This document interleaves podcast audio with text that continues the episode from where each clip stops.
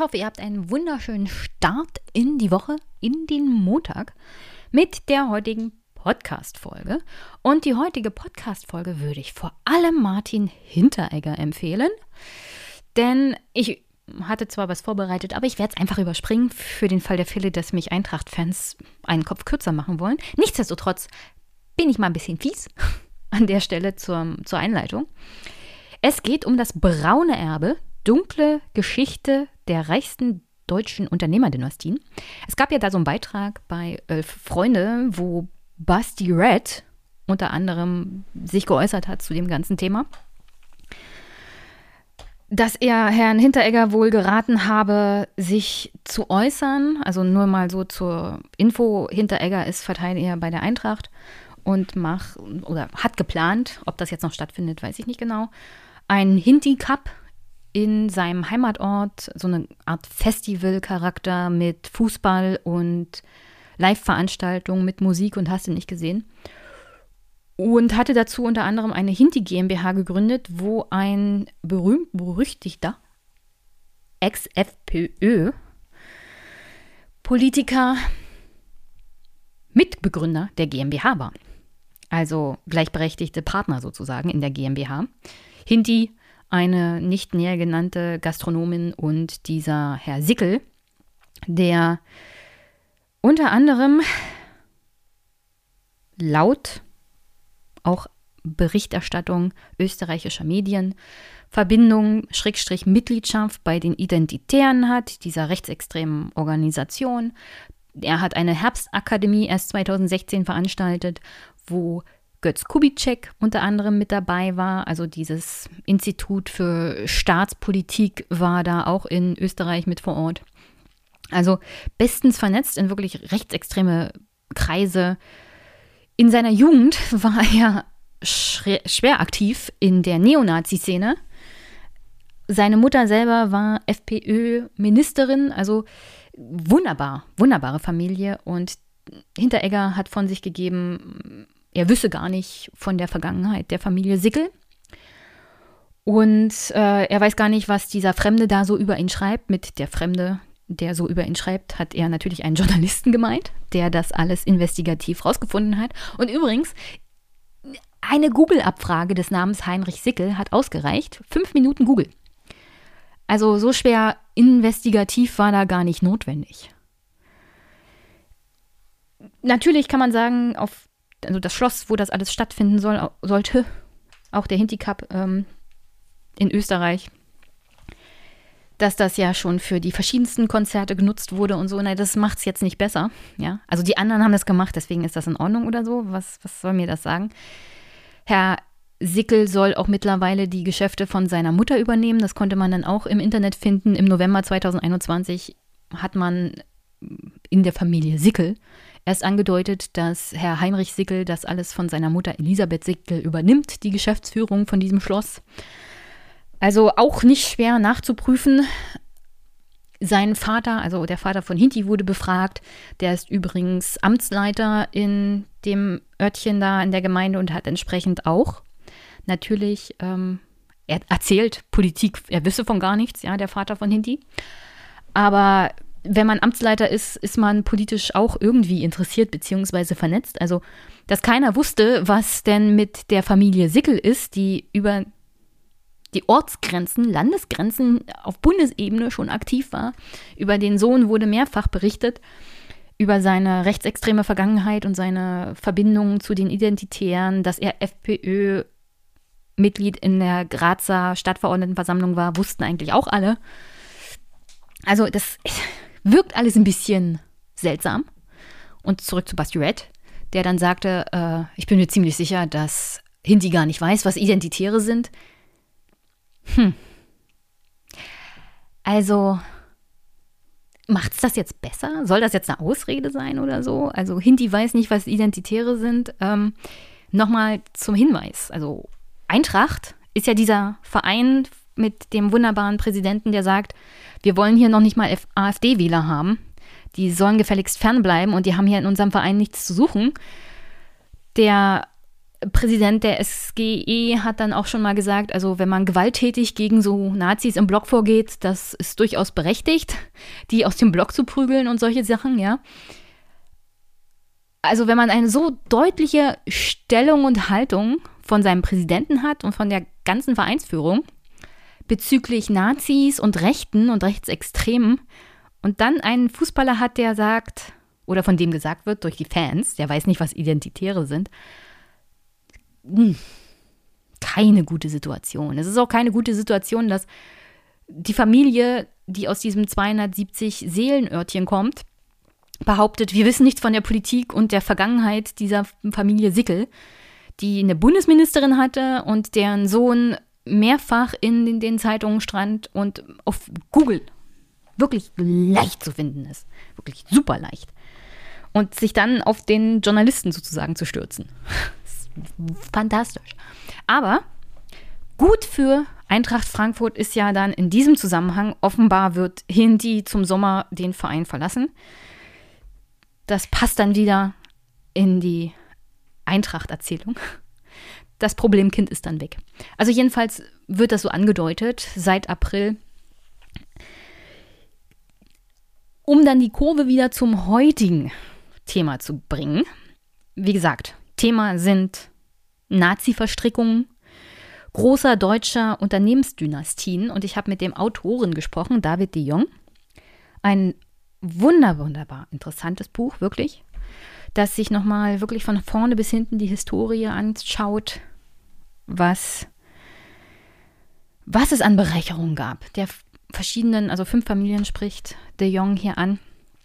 Quandt, Flick, von Fink, Oetker, Pirch und Porsche.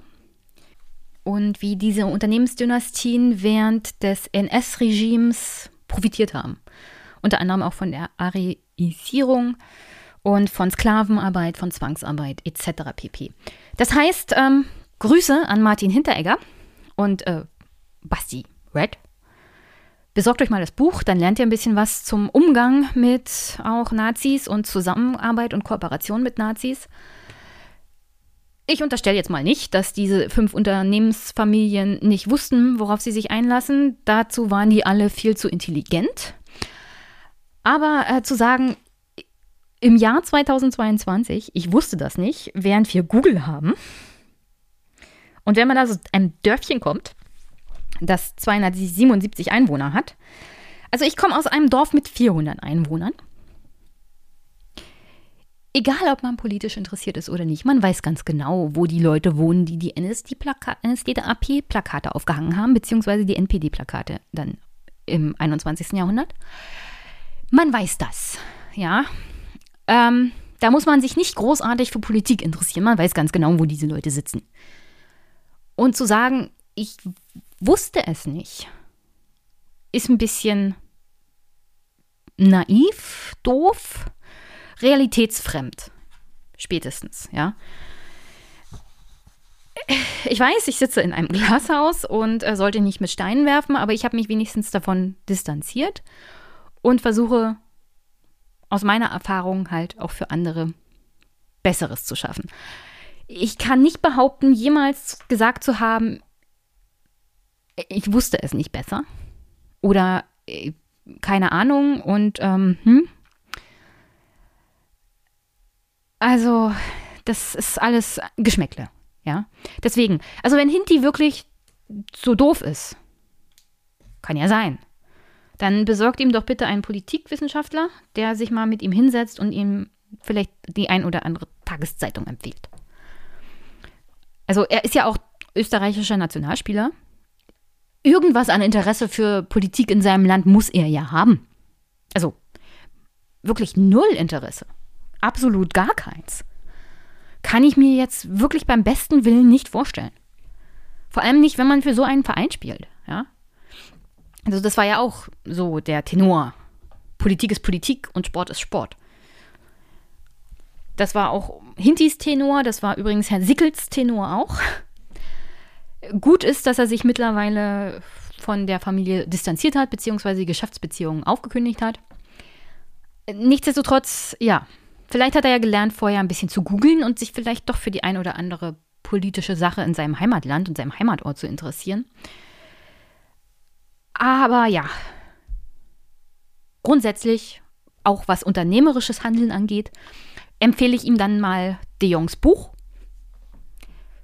Da bildet er seinen politischen Horizont aus und es lässt sich gut lesen und es ist nochmal was Historisches. Daraus lernt man vielleicht auch ein bisschen was zum Thema Transparenz und Umgang mit der eigenen Vergangenheit, auch der kritischen und vielleicht ganz nebenbei etwas in die Hosen gegangenen Vergangenheit in dem Fall. Vielleicht lernt er was für die Zukunft und andere Vereinsmitgliedschaften. Aber ja, Grüße an alle Eintracht-Fans. Äh, ich hoffe, ihr nehmt mir das nicht übel, aber ich fand diese ganze Diskussion halt und den Umgang damit. Ich weiß, Eintracht-Fans teilweise sehen das anders und fanden seinen Beitrag auf Instagram toll. Ich fand ihn dumm und äh, das, also wirklich den ersten Satz journalismuskritisch erstmal daran zu gehen, Hall, holla die Waldfee. Vielleicht hätte Bastard ihm nicht empfehlen sollen, sich zu dem Thema zu äußern oder ihm wenigstens einen Kommunikationsexperten zur Seite zu stellen. Denn als allererstes auf den Journalisten loszugehen im ersten Satz ist, glaube ich, in der Situation nicht richtig. Also ich nehme ihm auch nicht ab, dass er von nichts gewusst hat oder ähm, nicht wenigstens hätte Google bemühen können. Es war, ja, ich glaube, es gibt den einen oder anderen auch Eintracht-Fan, der sich insgeheim freut, wenn Hindi im Sommer geht. Nicht aus sportlichen Gründen, aber wegen dieser ganzen Sache. Es passt einfach nicht auch zum Image des Vereins, wollen wir mal ehrlich sein. Insofern, ja, das Gespräch mit David de Jong. Ich empfehle sein Buch definitiv in dem Gespräch mehrmals und hier an der Stelle nochmal. Es liest sich vor allem auf Deutsch wunderbar. Auf Englisch ist es erschienen unter dem Titel Nazi-Billionärs. Viel ansprechender als Titel, als der Titel, den wir im Deutschen haben, wo es heißt Braunes Erbe. Nichtsdestotrotz, lest es auf Deutsch. Fantastisch, fantastische Übersetzung. Und sonst heute haben wir im Programm ein Urteil in der Türkei gegen Demonstrierende aus dem Jahr 2013, also Gizi Park. Und wie daran schön zu sehen ist, dass die Türkei weder Freiheiten noch Demokratie noch Rechtsstaatlichkeit mehr hat. Und dann in dieser Verbindung auch, was die Türkei als NATO-Partner untragbar macht und inwiefern dann, um das abzuschließen heute, die NATO ein Militärbündnis ist, das von Werten redet und sich in die Verträge sozusagen geschrieben hat, diese Werte, aber diese Werte nicht lebt. Also viel Spaß heute mit dem Podcast. Es gibt Monolog, es gibt Gespräch und ich hoffe, ich schrecke nicht zu sehr ab. Erstmal herzlichen Dank an alle Unterstützerinnen und Unterstützern des letzten Monats. Deswegen gehen wir jetzt in den Super Pack. I am Super Pack and so can you. Im Super Pack, für alle, die das nicht wissen, sind alle UnterstützerInnen dieses Podcasts eines Monats. Unterstützung geht über PayPal, Steady, Überweisungen oder Geschenke von der Wunschliste. Unter anderem das Buch, das ich hier heute bespreche mit David de Jong. Im Deutschen habe ich auch sozusagen als Geschenk für den Podcast bekommen. Und ja, freue ich mich immer super riesig drüber. Findet ihr alles in den Shownotes. Und Teil des Superpacks für diesen Monat sind Marcel, Daniel mit 3,33 Euro, Schnapszahl, Danke an Linus für die Unterstützung. Danke an Thomas für 15 Euro. Und danke an einen weiteren Thomas für zweimal Pi-Unterstützung. Und für alle, die das nicht wissen, das sind 6,28 Euro. Danke an Stefanie für 5 Euro. Danke an Marc für 5 Euro und Grüße nach Dublin. Danke an Ingmar für regelmäßig 15 Euro. Danke an die Familien-Podcast-Unterstützung von Lydia, Linda und Robert. Regelmäßig 10 Euro, freue ich mich riesig drüber. Danke an Dominik für 5 Euro, danke an Anonym, danke an Ingo für 1,11 Euro, danke an Christoph für 2,22 Euro, Danke an Stefan für 5,55 Euro. Wie ihr seht oder hört, jede Menge Schnapszahlen. Danke an Robert. Danke an Marcel für 5 Euro und Philipp für 3,33 Euro. Danke an Andreas für 5 Euro. Danke an Tobias und danke an Nicolja für ebenfalls 5 Euro. Danke an Stefan für 5 Euro. Danke an Max Fabian, Sebastian, David, Tom, Larissa, Silvana, Joachim, Niklas, Kaiserin, Florian, Klaus Badenhagen mit dem super tollen Taiwan-Podcast und last but not least danke an Sebastian. Und an der Stelle, bevor wir hier gleich weitermachen mit dem heutigen Podcast, erinnere ich schon mal, im Juli ist Podcastpause und zwar den ganzen Monat. Das mache ich regelmäßig, seit ich den Podcast angefangen habe. Ein Monat im Sommer Pause, Podcastpause, Podcast Urlaub mehr oder minder und in der Zeit mache ich dann auch echten Urlaub, also Arbeitsurlaub sodass das zusammenfällt und ich jede Menge Zeit habe zu faulenzen. Und ja, schon mal Vorbereitung mental für euch auf die Podcast-Pause, um die Energien, Energiezellen wieder aufzuladen. Das geht bei mir leider nicht so einfach, dass man irgendwo einen Stecker reinstecken kann und dann sind die Batterien wieder aufgeladen. Leider Gottes muss ich das wie jeder andere lebende Organismus, Organismus machen, indem ich mich irgendwo auf eine Sonnenliege lege und einfach den ganzen Tag Sonne tanke und nichts tue. Oder vielleicht nutze ich die Zeit auch ein bisschen, um mit Aloy in der Welt nach der Apokalypse jede Menge Maschinendinosaurier umzulegen. Mal sehen. Aber ich werde definitiv mich erholen. Aber an der Stelle nochmal herzlichen Dank an alle Unterstützerinnen und Unterstützer. Dank euch kann ich diesen Podcast betreiben.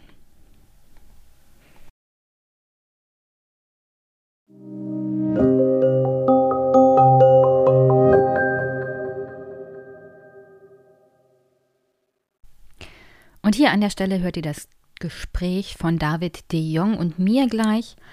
Nochmal zu dem Buch auf Deutsch erschienen ist es unter dem Titel Braunes Erbe, die dunkle Geschichte der reichsten deutschen Unternehmerdynastien im Kiepenheuer und Witsch Verlag. Und es ist für 28 Euro zu haben.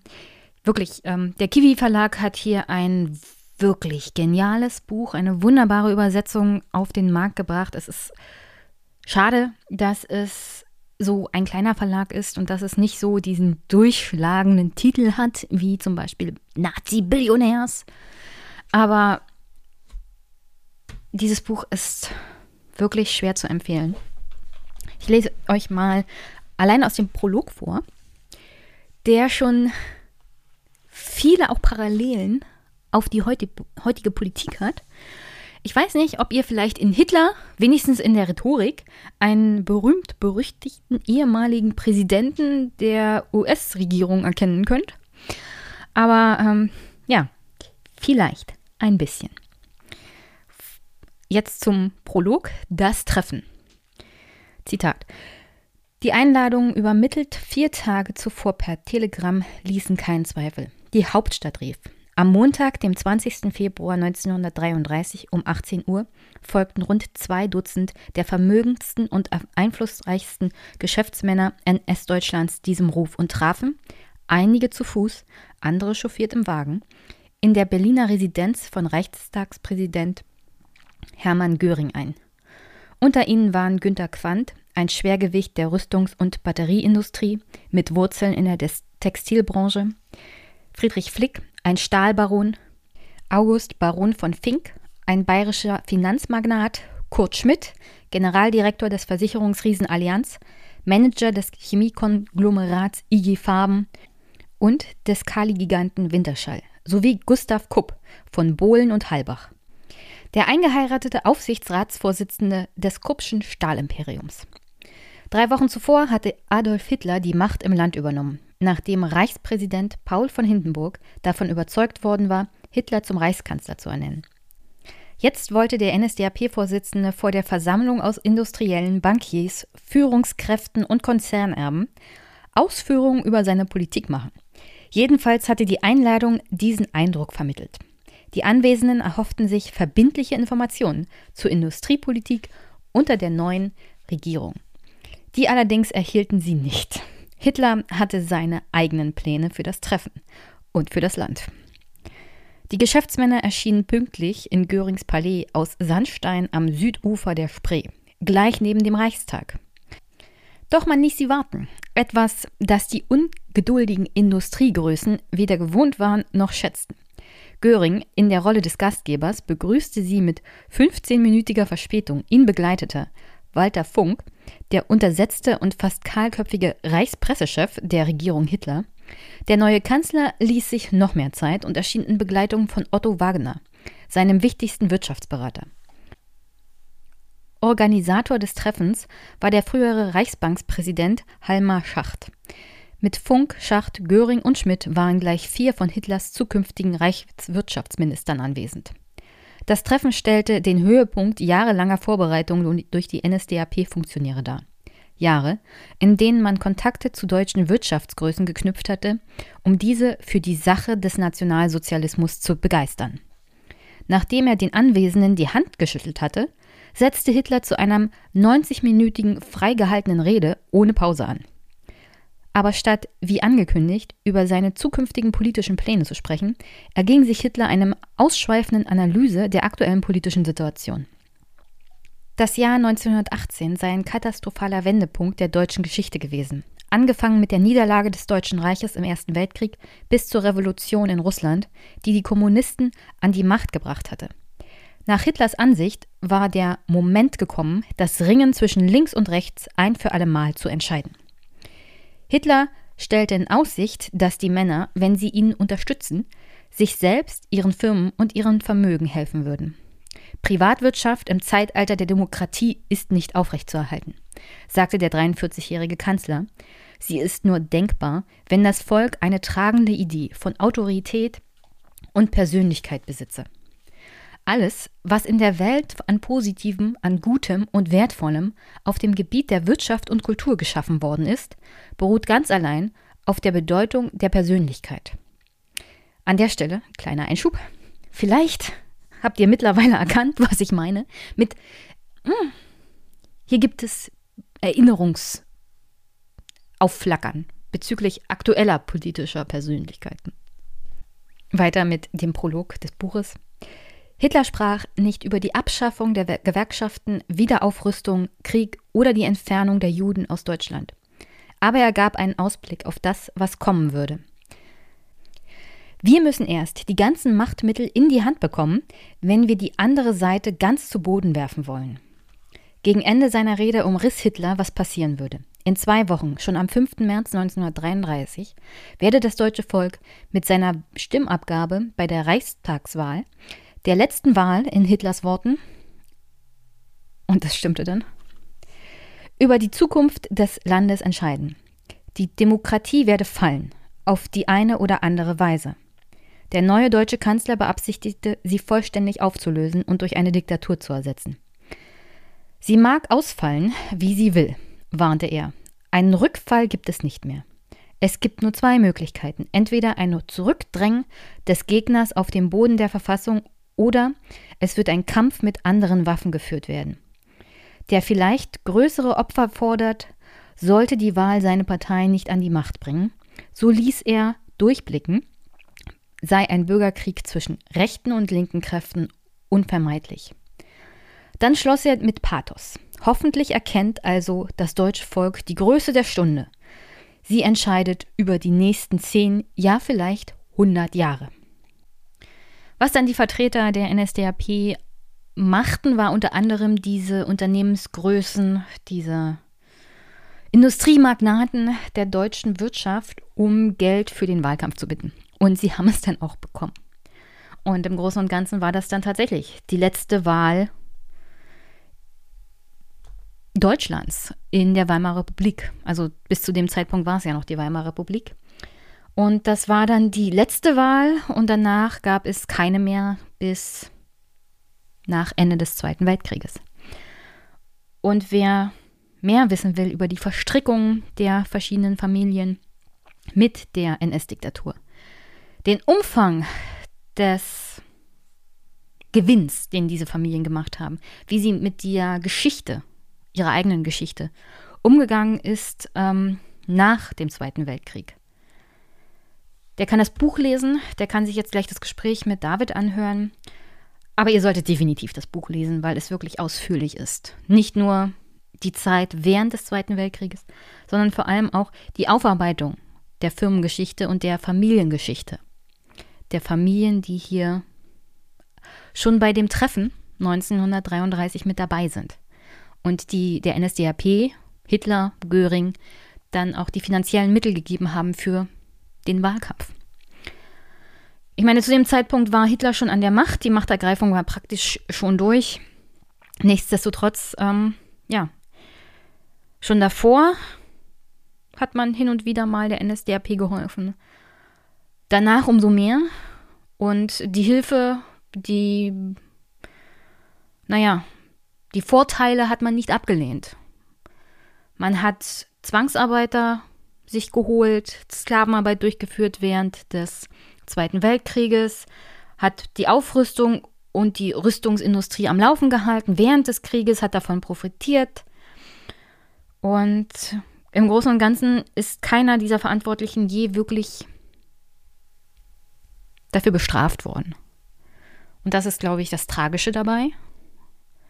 Eine weitere Tragödie ist, dass diese Familien weiterhin großen Einfluss auf die deutsche Politik haben, auf die deutsche Wirtschaft, dass sie Milliarden über Milliarden besitzen. In, Im Fall von Pirch und Porsche ist das Vermögen tatsächlich nur möglich gewesen, da sie während der NS-Diktatur diesen Aufstieg geschafft haben und diese finanzielle Unterstützung durch das NS-Regime genossen haben und auch dafür niemals irgendwie Verantwortung übernehmen mussten, sondern ganz im Gegenteil, im Großen und Ganzen ihre Firmenhistorie reinwaschen. Und das ist auch der große Kritikpunkt, den David hier hat, dass es keine Transparenz und Ehrlichkeit gibt bezüglich der eigenen Vergangenheit dieser Familien. Mein Kritikpunkt ist, dass diese Familien Milliarden über Milliarden besitzen, niemals irgendwen entschädigen mussten, nicht wirklich. Dass die Bundesregierung nach der Wiedervereinigung praktisch einen Hilfsfonds gegründet hat, zusammen mit diesen Familien und mit einem Appel und einem Ei noch Zwangsarbeiter abge also wirklich ein Appel und ein Ei im Vergleich zu dem Schaden, der angerichtet wurde, noch Zwangsarbeiter entschädigt hat, unter der Voraussetzung, dass diese Zwangsarbeiter nicht in den USA gegen diese Firmen klagen können. also auch hier Realpolitik praktisch seit dem Zweiten Weltkrieg ist dann immer mal wieder vor den Werten eingeknickt. Und vielleicht können wir auch da, also das ist jetzt nicht der Kritikpunkt, den David hat, ihm, also der, der Kritikpunkt, den David hat, ist vor allem die Transparenz und die Unehrlichkeit dieser Familien. Mein Kritikpunkt ist, auch hier wieder Realpolitik knickt immer, ist immer wichtiger und Werte knicken immer weg vor der Realpolitik. Prinzipiell habe ich damit kein Problem. Können wir gerne so machen. Aber dann bitte nicht darüber reden, dass man Werte hat und diesen Werten politisch folgt. Oder tatsächlich aus der Geschichte lernen und sich sagen, also das haben wir schon mal so gemacht. Und das ist gründlich in die Hose gegangen. Und entweder machen wir es jetzt besser oder wir lassen es bleiben.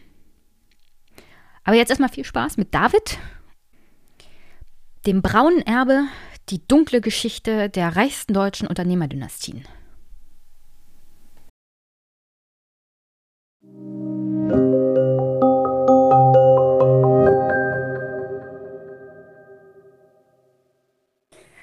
Guten Morgen, liebe Hörerinnen und Hörer und Zuschauer. Ich habe heute David de Jong zu Gast. Hallo David. Hallo Jenny. Und äh, ich freue mich, dass er hier nochmal im Podcast gekommen ist, denn äh, das erste Mal ist ein bisschen schief gegangen. Wir haben eine Stunde ein wunderbares Gespräch geführt und hm. ich habe nichts davon aufgenommen. Kann passieren. Kann passieren. Und äh, bevor wir nochmal über dein Buch reden, willst du dich kurz den Hörerinnen und Hörern vorstellen? Ja, äh, ich bin David Jung, ich bin äh, äh, für das niederländische finanzielle Tageszeitung in, und ich lebe in äh, Tel Aviv und ich habe ein Buch geschrieben, äh, Braunes Erbe, eine dunkle Geschichte der reichsten deutschen Unternehmensdynastien. Auf Englisch ist es publiziert unter der Titel Nazi Billionaires, The Dark History of Germany's Wealthiest Dynasties. Und ähm, ja, ich habe davor äh, viereinhalb Jahre in Berlin gelebt für die Recherche und das Schreiben und ähm, komme ursprünglich aus Amsterdam. Also als Niederländer in Deutschland leben ist sicherlich auch hart, vor allem wenn es um Fußball geht. Hm, nicht wirklich, weil wir, wir gewinnen immer. Wann denn? Wenn es wichtig ist, nicht. Auf gar keinen Fall. Aber bevor wir uns hier noch in einem halben Krieg wegen Fußball ja. verlieren, ja. Ich habe natürlich beide Versionen da. Also erstmal Nazi-Billionärs. Das ist so super ansprechend. Ja, schönes Und. Ähm, ja, sieht toll schönes. aus. Der, der britische Cover ist sehr schön. Die amerikanische Cover finde ich Stimmt. ein bisschen, finde ich grob. Er ist ein bisschen, ähm, wie will man sagen? Schön. Na, mit so einem grobes Fastika, das ist wirklich, ne, nicht, ja, ein bisschen dekadent. Hm? Diese ist schön, diese ist super schön. Aber ja. die ist die britische Version. Das, äh, diese ist die britische Version, aber die amerikanische Version. Hast du die, hast du die auch äh, äh, ich habe ich hab nur die Version. Äh, ich wusste nicht, dass es mehrere gibt. Ich habe die graue auch gesehen. Adam Tooze hat das ja geteilt und da habe ja, ich die graue Version ist, gesehen. Adam Tooze hat die amerikanische Version geteilt, genau. Ja. Und dann habe ich es bestellt und bekam die. Ja. Aber ich bin nicht traurig, weil das sieht super dick aus. Naja, die, das ist das schönste. Das finde ich das schönste Cover. Stimmt. Ja. Und äh, ja, die deutsche Ausgabe David de Jong, Braunes Erbe, die dunkle Geschichte der reichsten deutschen Unternehmerdynastien, erschien im Kiepenheuer und Witsch Verlag. Ist jetzt nicht so ansprechend wie Nazi-Billionärs, ja. Ja. Erschlägt einen ein bisschen. Das Cover, ähm, ich habe mich ja auch mit denen, die das verlegt haben, unterhalten. Also die Idee dahinter ist halt das übliche, doch ältere, gediegene Publikum anzusprechen und da passt das Cover wahrscheinlich ganz gut. Nichtsdestotrotz würde ich die deutsche Ausgabe am allerersten auch für das deutsche Publikum empfehlen. Selbst wenn ihr Englisch versteht und lesen könnt, würde ich sagen, lest lieber die deutsche Ausgabe, denn das ist das erste Mal, das hatte ich David das letzte Mal schon gesagt, dass ich ein originär englisches Buch habe, wo dann die deutsche Übersetzung besser ist als es im Original zu lesen.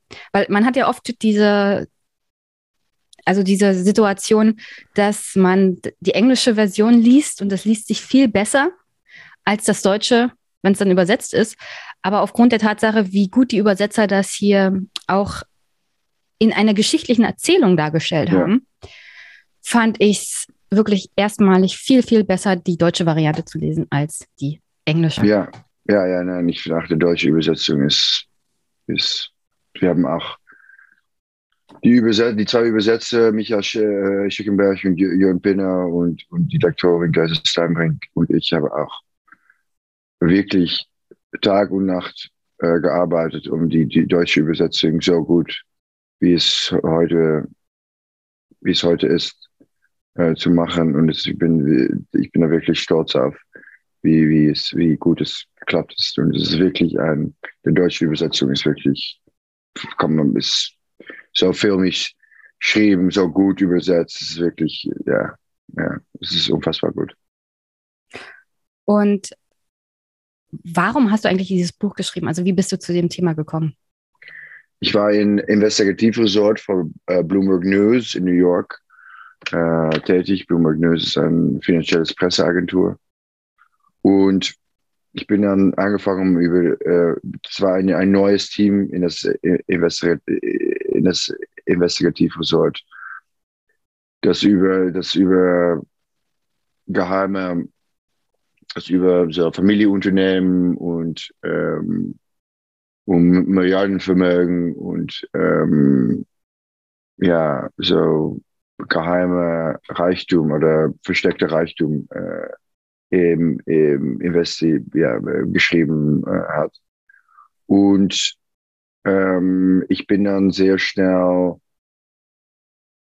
ich bin dann als Nordamerika-Reporter für das Team angefangen in New York und ähm, bin da sehr schnell gefragt, weil ich Niederländer bin, ob, ob ich auch über die deutschsprachigen Länder äh, schreiben kann. Das ist für Amis ist so selbstverständlich, wenn man Holländer, wenn man Holländer ist. Alles, es ist alles das Gleiche. Es ist alles das Gleiche, genau. Ob Niederländer, Deutsche oder Polen, alles okay. Ja, ja, ja. Ja, ja, na, ich glaube, das ist dann noch ein Unterschied.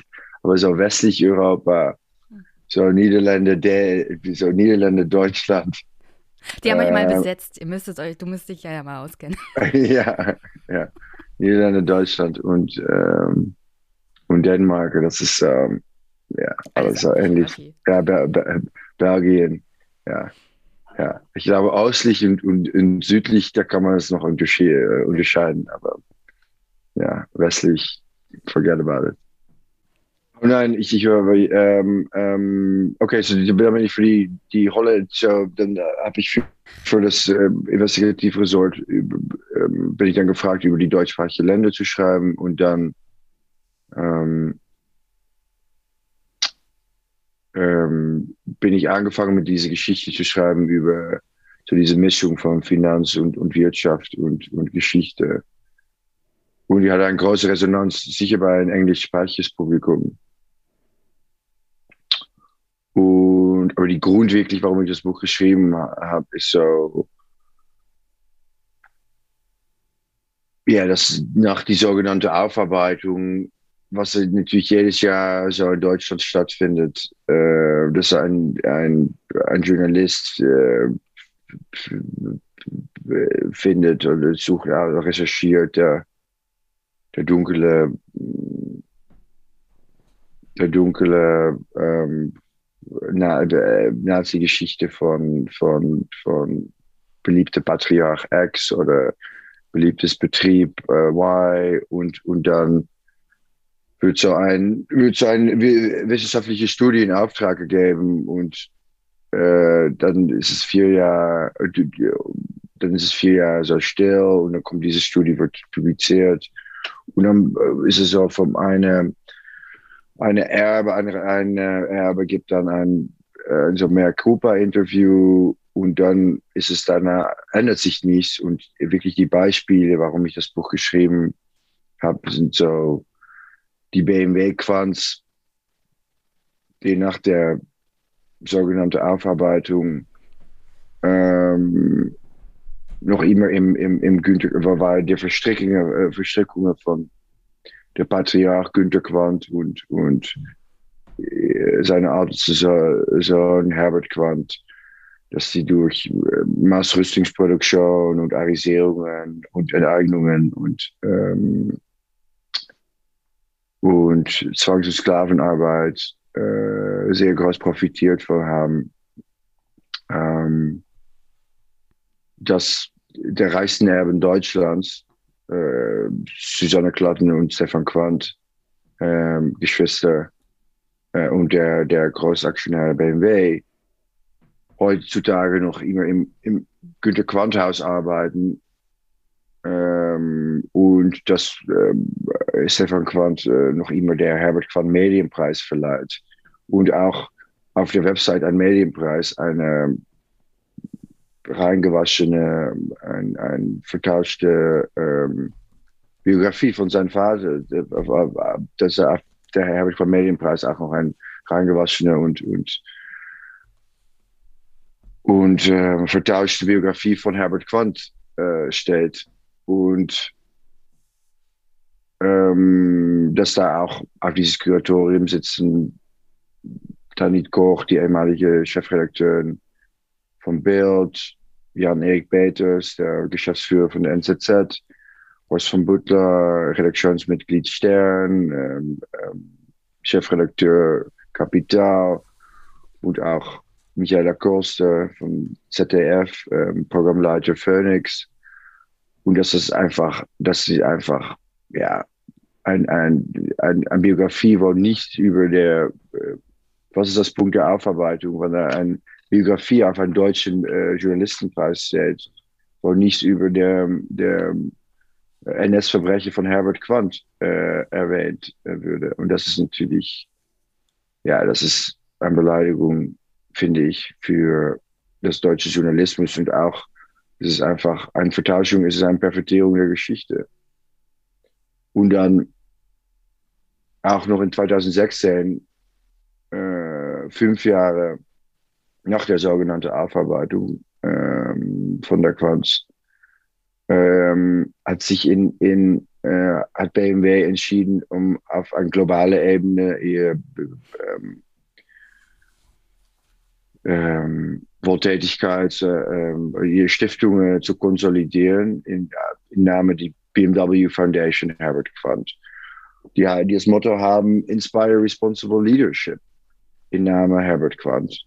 Herbert Quandt ja, hat ähm, ein Kassettaußenlager in, in äh, besetzt Polen äh, entworfen, äh, aufgebaut und abgebrochen, hat die Verantwortlichkeit in, in Berlin, in Niederschöneweide, in, über das Personalbereich in Batteriefabriken, wo Tausenden Zwangs- und Sklavenarbeiter und Arbeiterinnen äh, exportiert werden, äh, unter wem äh, hunderte äh, freiliche ähm, KZ-Inhaftierten aus Auschwitz und, und Sachsenhausen.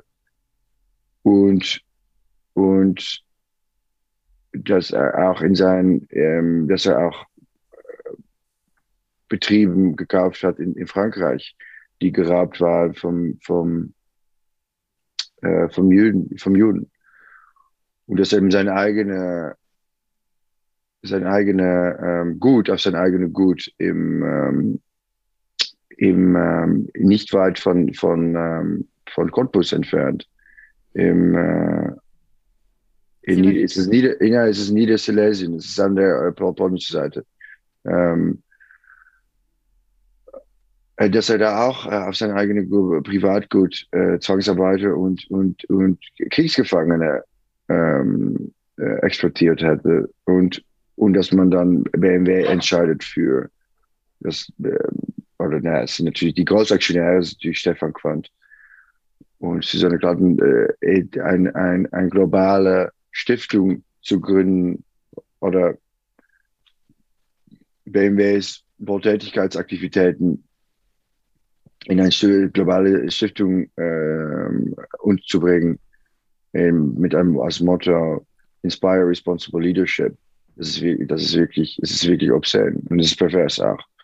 Und, und das ist wirklich diese, diese Weißwaschung von Geschichte ist wirklich der Grund, warum ich das Buch geschrieben habe. Was hat dich bei der Recherche am meisten überrascht? Ich glaube, die Größe der Involvierung von den fünf Familien, warum ich, naja, die, nicht nur die fünf Familien, äh, Wirtschaftsfamilien, warum ich geschrieben habe, aber auch der, der Größe der Involvierung der, der deutschen Wirtschaft in, in, in der, unter das NS-Regime. Und wie, ich glaube, ich glaube, ich es ist vielleicht naiv, aber ich, ich habe es vielleicht unterschätzt, wie, ja, wie groß ihre Involvierung war mit, mit Rüstungsproduktion, mit Arisierungen, äh, Enteignungen und auch mit, auch mit äh, die, die Exportierung von, von Menschen als, als Zwangs- und Sklavenarbeiter. Und warum diese Familien? Weil du schreibst das ja an bestimmten Stellen in deinem Buch auch nochmal. Es gibt ja eine Reihe von Unternehmen und Familien, über mhm. die man immer noch schreiben könnte. Du erwähnst Balsen, am Ende nochmal Reimann. Also warum die Konzentration auf Quant von Fink, Flick und Pirsch und Porsche? Und Oetker. Ähm, Wie konnte ich Oetker vergessen? Ja, ja, sehr gut. Ähm, weil diese fünf, glaube ich, sind, naja, sind, da, da sind noch immer, sind noch immer der größten Wirtschaftsdynastie in Deutschland. Und war es auch, die Aktionär, Aktionärgruppe sind relativ klein. So der, der ökonomische Macht, der wirtschaftliche Macht ist relativ konzentriert bei diesen fünf. Und es ist auch, es ist auch einfach, es sind noch immer der leitende Wirtschaftsdynastie in Deutschland und Europas und, und, und, und auch, äh, und auch, auch global. Und so zum Beispiel Basen im Vergleich ist sehr klein. Nach Reimann, der, der Basenfamilien, ist ist ein Mittelstandsbetrieb. So haben, haben wir ja einen Umsatz. BMW hat ein, hat ein, ist ein Riesenkonzern, äh, Volkswagen Group auch, Oetker, äh, die zwei Oetker-Konzerne auch. Äh, und die äh, Investoren, die Investoren, ähm, die Investierungen von Flix und von Finks, das, die verwalten auch noch Milliardenvermögen in, through, äh, durch Family Offices und, und Vermögensverwalter. Und, und die sind wirklich noch leitend und sind auch, war natürlich auch, das ist natürlich der wichtigste Grund, äh, auf diese drei Gründe, so Involvierung mit, mit, mit, ähm, mit Ausnahme von, von Fink, ähm, mit Rüstungsproduktion, ähm, mit Arisierungen und, Ent, Ent, und Enteignungen und auch ähm, mit ähm, äh, Zwangs- und Sklavenarbeit auf, auf ja, riesige Involvierung und dass äh, zum Beispiel die Krupp oder die, die Thyssen-Dynastien, die gibt es nicht mehr in Deutschland. Die haben auch, die prägen auch nicht mehr das deutsche Gesellschaft. Die sind keine Krupp-Erben mehr. Und das sind keine die Thyssen-Erben, die letzten leben in, äh, in Argentinien oder vielleicht noch in der Schweiz, aber die haben keine Relevanz mehr. Ja, ja, ja. Ja, die haben keinen, die haben keine Relevanz mehr für die, für die deutsche Gesellschaft. Heutzutage. Oder keine wirtschaftliche oder keine politische Relevanz mehr.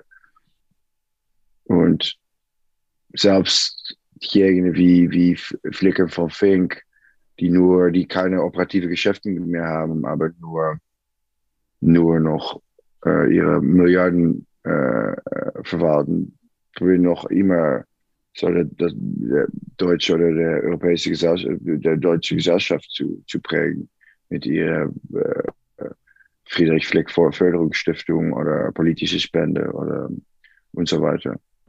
So darum diese. Darum, Spenden äh, gibt es jede Menge Einflussnahme auf alle Fälle. Ja, ja, und äh, diese fünf, ja, darum diese fünf.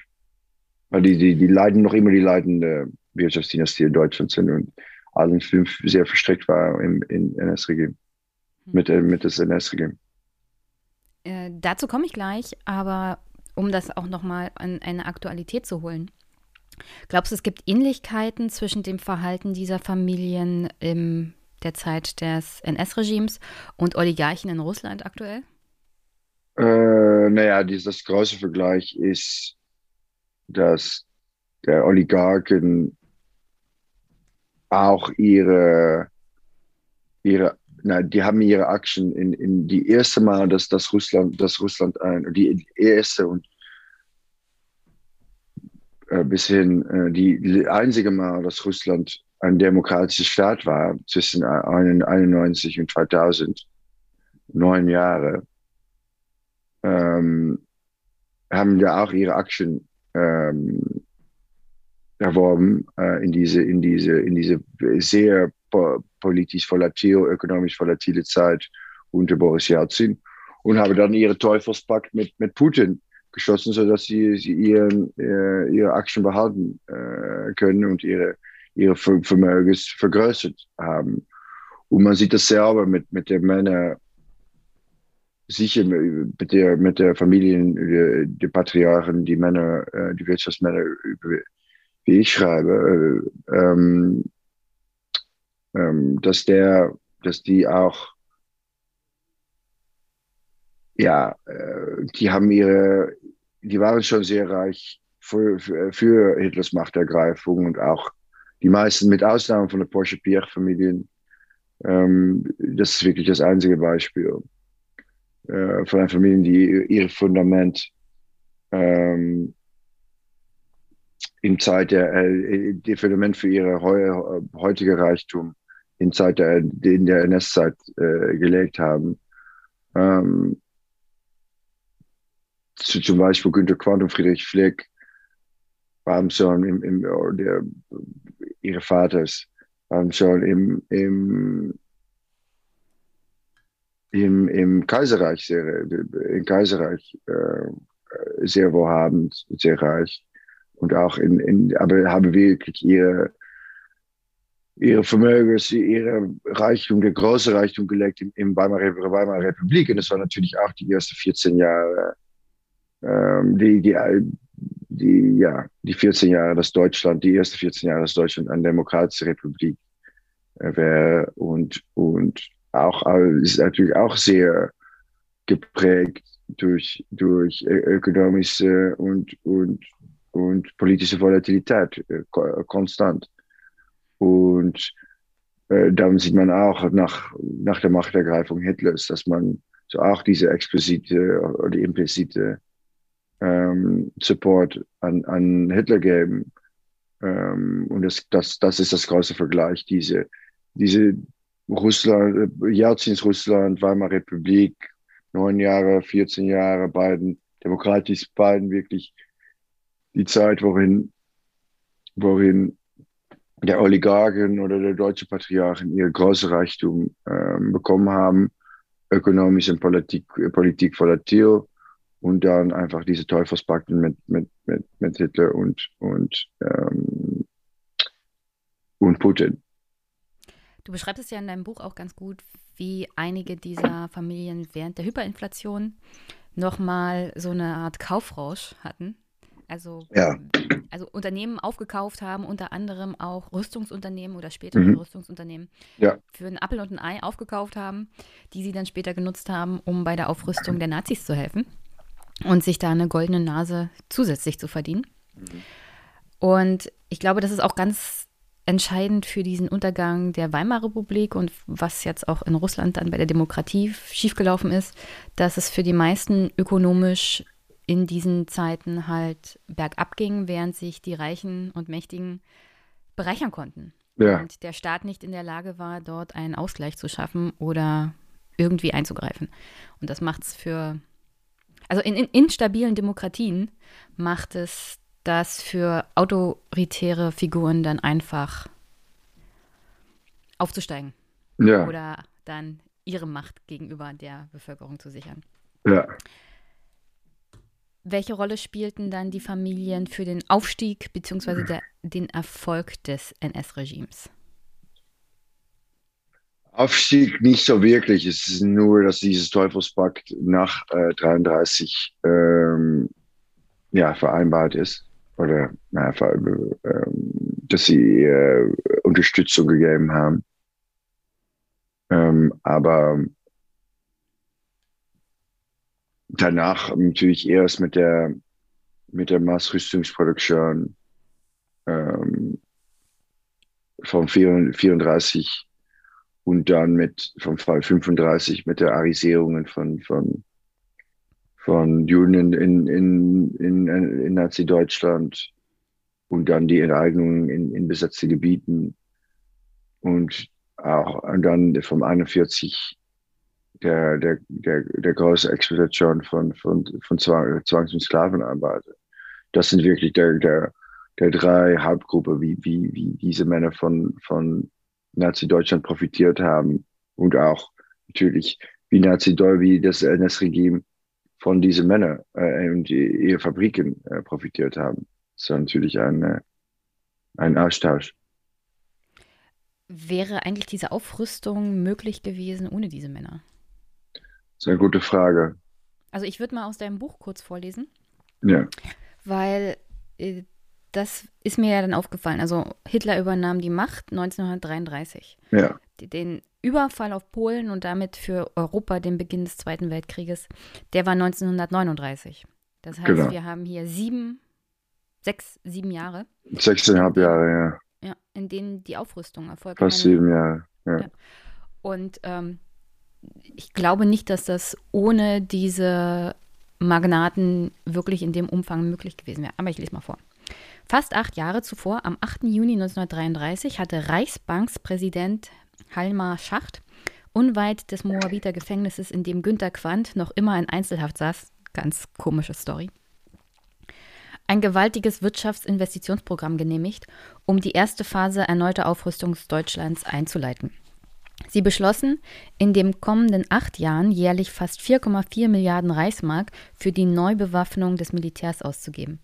Die Gesamtsumme belief sich damit auf 35 Milliarden Reichsmark und machte gewaltige 5 bis 10 Prozent des deutschen Bruttoinlandsproduktes aus. All das musste heimlich geschehen. Nach dem Versailler Vertrag war dem Deutschen Reich, abgesehen von einigen bemerkenswerten Ausnahmen, die Aufrüstung strikt verboten, worüber Hitler unablässig schimpfte.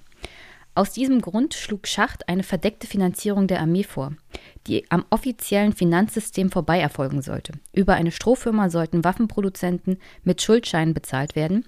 Wenige Monate nach dem Ministertreffen trat Hitler aus dem Völkerbund aus und beendete die internationalen Gespräche über die Abrüstung Deutschlands.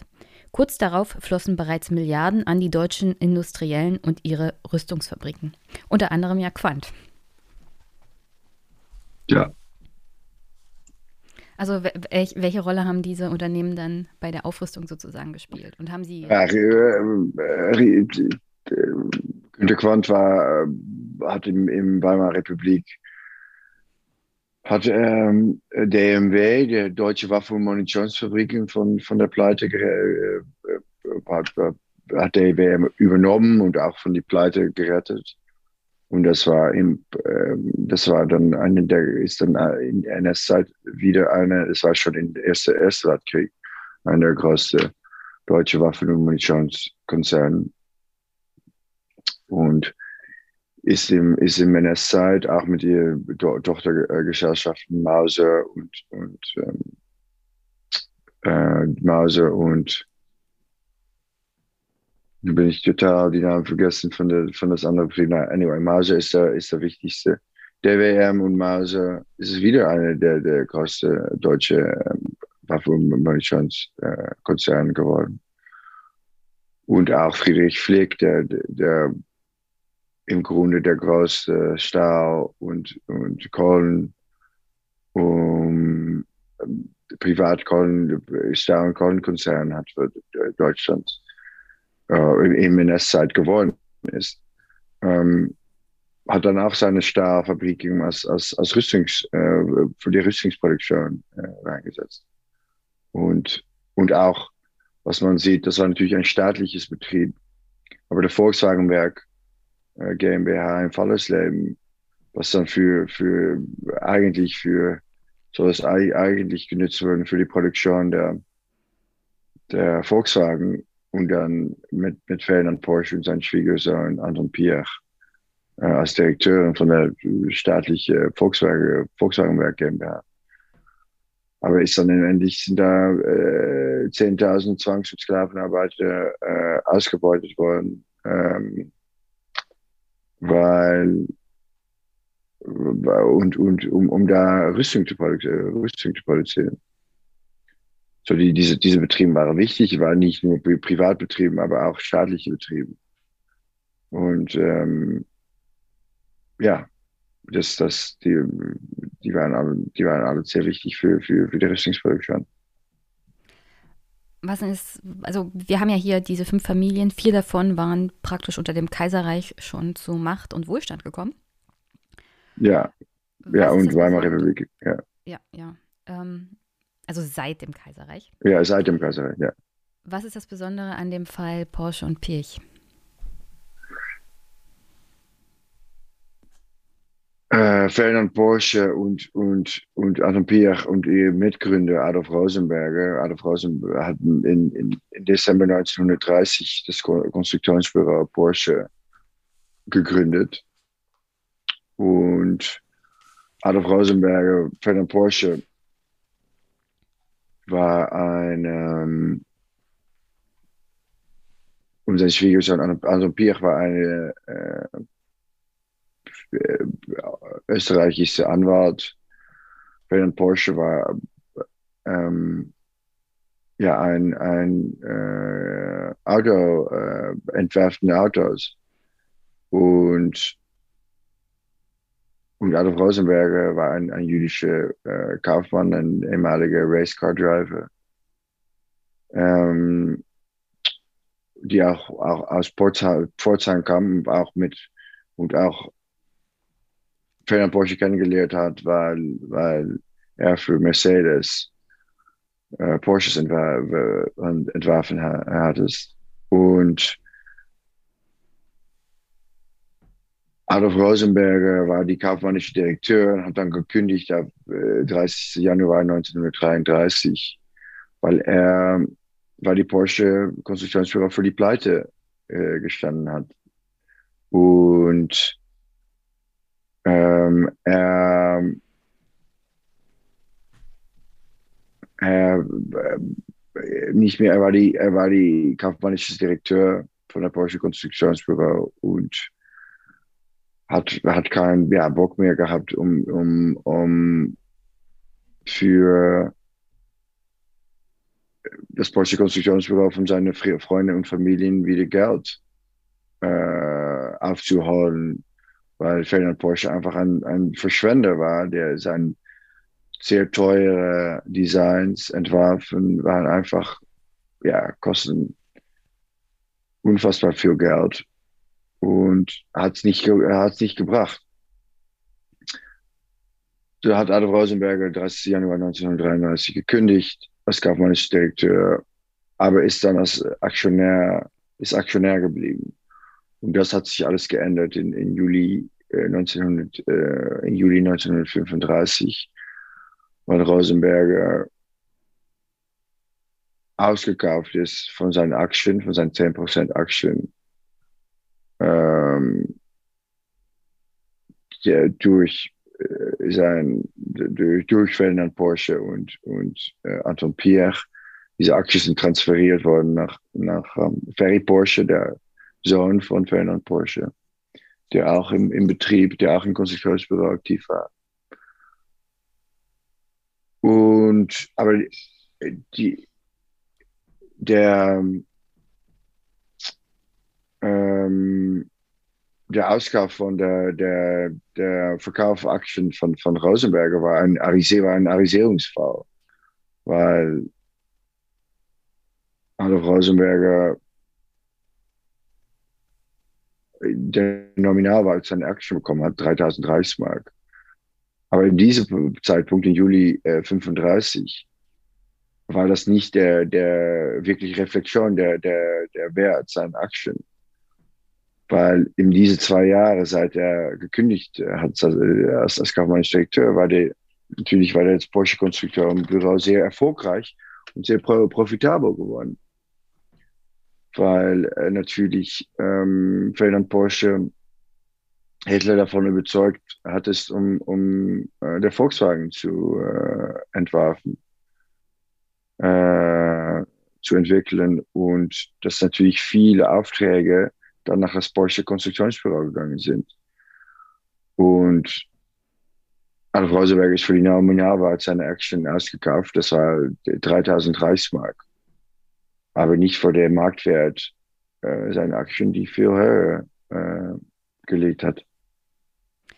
Und dann, dann ist Adolf Rosenberger auch noch zwei Monate später durch die Gestapo verhaftet, aufgrund Rassenschande, weil er nicht jüdische Freundin äh, hattest und hatte noch vier Tagen, in, hat sechs Tagen in einem äh, Gefängnis in, in, in Karlsruhe gesessen und dann vierte war vier Tagen inhaftiert in einem, in einem Kassett Kissler bei Heidelberg und ist dann durch seinen äh, Nachfolger bei Porsche, hat ihm ähm, hat ihm der Aus ja, vermittelt, seine Fre Freilassung zu vermitteln. Und aber Ferdinand Porsche und Anton Piech haben nichts, haben nichts für, für ihr Mitgründer gemacht. Und dann ist Adolf Rosenberger äh, erst nach Paris ausgewandert und dann, dann nach, nach äh, Amerika äh, emigriert. Hm. Das scheint, dass äh, die Firma Porsche Pirch die Anfangszeit ohne Rosenberger ja nicht überstanden hätte. Er hat sich ja immer wieder Geld geborgt von Familienverwandten, genau. seinen eigenen ja. finanziellen Mittel reingepumpt. Und äh, so lange hätte die Firma nicht überlebt, wenn er das nicht getan hätte. wie ist die Firma und die Familie Porsche-Pirch mit dem Fall Rosenberger nach dem Krieg umgegangen? Also wenn die Übertragung dieser Aktien ja auch ein Fall von Arisierung ist, müsste er ja seine Aktien wiederbekommen haben. Und äh, Porsche müsste ja ehrlich mit seiner Gründungshistorie umgehen. Welche Rolle spielt Rosenberger da? Na gut. Ja auch Aufarbeitung der eigenen Verantwortung der. Genau, genau. Genau, genau. Na, Porsche ist da sehr, sehr schlecht, geht da immer noch sehr schlecht mit, äh, mit um. Aber ähm, nach, im Nachkriegszeit, ja gut, es war natürlich eine rechtliche Vereinbarung und es war, Rosenberg hat dann versucht, um wieder als Aktionär im äh, Ende 40er Jahre wieder als Aktionär ähm, bei der Porsche AG zurückzukommen und weil da hat auch eine Klage, ist eine Klage angefangen, da ist ein Vergleich gekommen. Ähm, aber Alf Rosenberg ist einfach aus der Geschichte der Porsche AG gelöscht, immer noch. Und, und das ist auch, das stimmt, ich, ich habe, äh, die Porsche-Familie hat so eine Studie in Auftrag gegeben im, in 2017 an Wolfram Peter, das war so ein Professor von der Universität Stuttgart und, und das war so ein, das ist so eine reingewaschene Studie auch geworden, wo, wo er, wo Peter nicht der Papier von der Erbe Rosenberger inspektiert hatte und auch einfach nicht das, das Arisierungsfall Rosenberger eine Arisierung nennen. Ähm, aber äh, ja, das geweigert hat, sich ein Arisierung zu nennen. Ich meine, was, was nennt man ein, ein jüdischer Mann in, in, in Deutschland in 35 für die Nominalwert seiner Aktien ausverkauft, gekauft wird? Das ist eine Arisierung. Und, und aufgrund dieser Studien hat dann Porsche, äh, ist dann auch, also ist unabhängig davon ist er Ferry Porsche gegründet in 2018. Und dann hat diese Ferry Porsche Stiftung hat ähm, hat dann einen, einen Lehrstuhl auf der Universität Stuttgart, der erste Corporate History Lehrstuhl in Deutschland, ähm, gespendet mit so einem, ja, mit so einem ja, Nachricht. Spruch, ich, ich lese mal auf Deutsch ja, vor. Ja. Also die haben diese Uni Stuttgart einen Unternehmensgeschichte-Lehrstuhl sozusagen ja, äh, finanziert ja, mit der Begründung, weil man nicht weiß, wo man hingeht, wenn man nicht weiß, wo man herkommt. Ja, also die Fam Familie und äh, die Firma Porsche stellt Menschen die Möglichkeit zur Verfügung zu lernen, Unternehmensgeschichte zu schreiben. Ähm, als Firma und Familie, die ihre eigene Fa Familien- und Unternehmensgeschichte sozusagen geschrieben hat, um und dabei bestimmte Sachen weggelassen hat. Ja. Was ja natürlich jedem Historiker den, den eiskalten Schauer über den Rücken laufen sollte. Ja, wirklich. Denn Geschichte erzählt man nicht mit weißen Flecken ja. oder mit Dingen auslassen, sondern Geschichte erzählt man ehrlich. Alles andere ist dann Propaganda oder Vortäuschen von Geschichte. Ja. Dann wird Geschichte zur Waffe. Und wie Geschichte zur Waffe wird, das sehen wir dann in Ungarn oder in Russland aktuell. Das ist keine gute Situation, äh, Menschen nein. Geschichte zu erzählen. Ja. Nein, nein, wirklich. Und eben, äh, und, und das ist auch noch was schön, weil das ist nicht nur, es ist nicht nur diese, diese Reinwaschung durch die Ferit Bosch Stiftung oder diese äh, Peter-Studie, aber auch der, das Fakt, dass äh, der Porsche-Familie sich niemals geäußert äh, hat, es über, nicht über der Verantwortung für Ferdinand Porsche, für, das Volkswagenwerk und, ähm, und die 10.000 Zwangs- und Sklavenarbeiter, die da ausgebeutet sind, oder die Kassettaußenlager, die sich auf äh, Fabrikskomplex äh, befindet haben. Ähm, aber auch nicht über Ferry Porsche, der in 38 sich freiwillig bei der SS äh, beworben hat, hat es 41 freiwillig eingetreten ist natürlich in 48 der erste Porsche ähm, äh, Porsche Auto entwickelt hattest, aber in, 50, in der 50 und 60 Jahre sich mit ehemalige, hochrangige ehemalige SS-Offizieren äh, bei Direktorstellen äh, bei der Porsche AG äh, angestellt hattest und auch noch in seiner ersten Biografie äh, Ende der 70er Jahren ähm, sich ähm, virulent antisemitisch über Adolf Rosenberger ausgesprochen äh, hattest, dass, dass Adolf Rosenberger ihm und seine Familie erpresst hat nach der Nachkriegszeit, wie viele andere jüdische, jüdische Familien, die zurückgekommen sind äh, äh, die, nach Nazi-Deutschland auch für ein zweites Mal ein, äh, ähm, ein, eine ähm, Zahlung ähm, äh, für die zweite Mal um eine Zahlung gefragt äh, hatten. Und er hat sich, der Porsche-Familie hat sich nie, niemals über noch Ferdinand Porsche, ähm, noch Ferry Porsche äh, und ihren NS-Verbrechen oder Mitgliedschaften ausgesprochen. Und auch, ähm, und natürlich ist auch im, im, im, im Zwischenzeit äh, Adolf Rosenberg komplett aus der Geschichte der Porsche AG äh, gelöscht, getilgt. Ich würde ja sagen, für Details wirklich auch zu diesen ganzen Familien, diesen fünf Familien vor allem, äh, definitiv dein Buch lesen, Braunes Erbe. Aber ähm, um so Richtung Ende zu kommen, weil wir haben ja leider nur eine Stunde.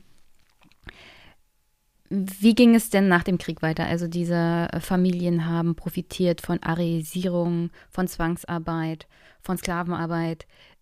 Wie ist man mit ihnen umgegangen nach Ende des Krieges? Naja, also mussten da sie war natürlich für ihr Verhalten. Naja, Friedrich Flick ist das einzige Beispiel, das ich gäbe, was wirklich, wirklich für den Nürnberger Tribunal äh, berechtigt ist und, und gestraft ist auch. Aber die anderen sind in, im Entnazifizierungsverfahren allen, allen frei, alle als Mitläufer eingestuft oder ja, äh, oder freigesprochen einfach. Ja, da ist es natürlich in, ist natürlich ein sehr schnell durch die Amerikaner eine Politikentscheidung gemacht mit dem Anfang der Kalten Krieg. Das war wieder ein, ein starkes, äh, ökonomisch stark, wirtschaftlich stark und politisch, demokratisch Westdeutschland geben muss, als, als Waffe gegen, gegen die Sowjetunion und natürlich das so, so, sowjetbesetzte ähm, Teilen was später aus Deutschland ähm, ähm, ja, der Staat äh, der, der, der DDR ähm, heißen sollte oder bekommen sollte und und und da ist einfach eine Politikentscheidung gemacht, dass dass dass einfach allen dass Zehntausenden äh, Verdacht äh, Nazi-Kriegsverbrecher einfach zurück an der Deutsche gegeben sind in Westdeutschland. Die sind niemals äh, bestraft worden. Ich meine, es ist der, der, es ist der Fehler, es ist der Fehler der Nazifizierung, der, wo es wirklich schief gelaufen ist. Da hat keine wirkliche Nazifizierung stattgefunden. Glaubst du, dazu gab es eine Alternative? Weil, ähm, wenn man sich diese Familien zum Teil anguckt, Flick ist ja dann ähm, auch noch ein besonderes Thema mit der späteren Flick-Affäre. Ja. Ich meine, alleine diese Millionen und Spenden für Politik und meistens ist es CDU, CSU. Teilweise gibt es dann auch noch Hinweise darauf, dass Erben der Familien an die AfD vielleicht unter Umständen gespendet haben. Ist nicht 100% bewiesen, es gibt aber ja. Hinweise. Also diese Familien wurden nicht bestraft. Mit der Begründung, wir brauchen halt einen wirtschaftlich, einen wirtschaftlich starken Unterbau für den Kampf ja. gegen im Kalten Krieg, ja. ja, ja, und auch natürlich das. Aber nichtsdestotrotz äh, sind diesen Familien ja mit dem blauen Auge davongekommen und haben dann weiterhin Schaden natürlich auch angerichtet mit ihren Millionen für die neue Demokratie. Ähm, glaubst du, wir lernen irgendwas daraus oder können wir irgendwas daraus lernen aus diesem Verhalten? Ich glaube, dass, dass wir als Konsumenten davon lernen können, dass man auf, auf den Produkten diese Familien spendet. Dass man auf, auf ein BMW oder Porsche oder ähm, das, das, das, ist, das ist Geld, das ihr Geld nach äh, der, der, Dividenden von diesen Familien äh, als Dividenden dieser Familien enden kann und das nach der nach der nach der ähm, ja äh, der globale Stiftungen und und Medienpreise und Lehrstuhlen und Hauptsätzkonzernen, ähm, die im, im Namen ihrer Vater, die Kriegsverbrechers, äh, Vater und Großvater ähm, gespendet wird, weil ja, äh, das ist eine Möglichkeit und dass man dass man realisiert, dass es noch, dass es noch ähm, so viel reingewaschen wird auf, auf, in die deutsche Wirtschaft im Namen dieser diese, diese NS-Kriegsverbrecher. Aber auch natürlich, dass man einfach von der, man lernt nichts von der Geschichte, als man nicht, als man nur das, der, wirtschaftliche Erfolg Ferry Porsche und, und, äh, und Herbert Quandt zelebriert, äh, aber nicht ihre Verstrickungen mit das NS-Regime und auch natürlich ja der der das ist einfach dass diese dass diese dass es noch immer einfach ja reingewaschen wird und einfach ähm, nicht wirklich ihre moralische Verantwortung für die Geschichte nennt. Es ist einfach ein, eine ja, das ist einfach der Geschichte oder der reichsten und, mächtigsten oder ökonomisch mächtigste und auch teilweise politisch mächtigste Familie in Deutschland einfach der, der Geschichte noch ähm, ja, wie, wieder vertauscht würdest. Und, und dass das für der Machtsfamilie in Deutschland, ich glaube, ich gebe kein gutes Beispiel der moralische Verantwortung für Deutschland und, und die, und die NS-Verbrechen. Und was, was sagt das über, was zeigt das über eine Gesellschaft, wann der Reichsten und, und macht die Mächtigsten ähm, ja, ähm, nicht ihre moralische Verantwortung und, nehmen und äh, immer noch der Geschichte äh, äh, vertauschen und reinmachen. Ich habe hier mal eine Liste mit äh, Preisträgern des Herbert Quandt Medienpreises.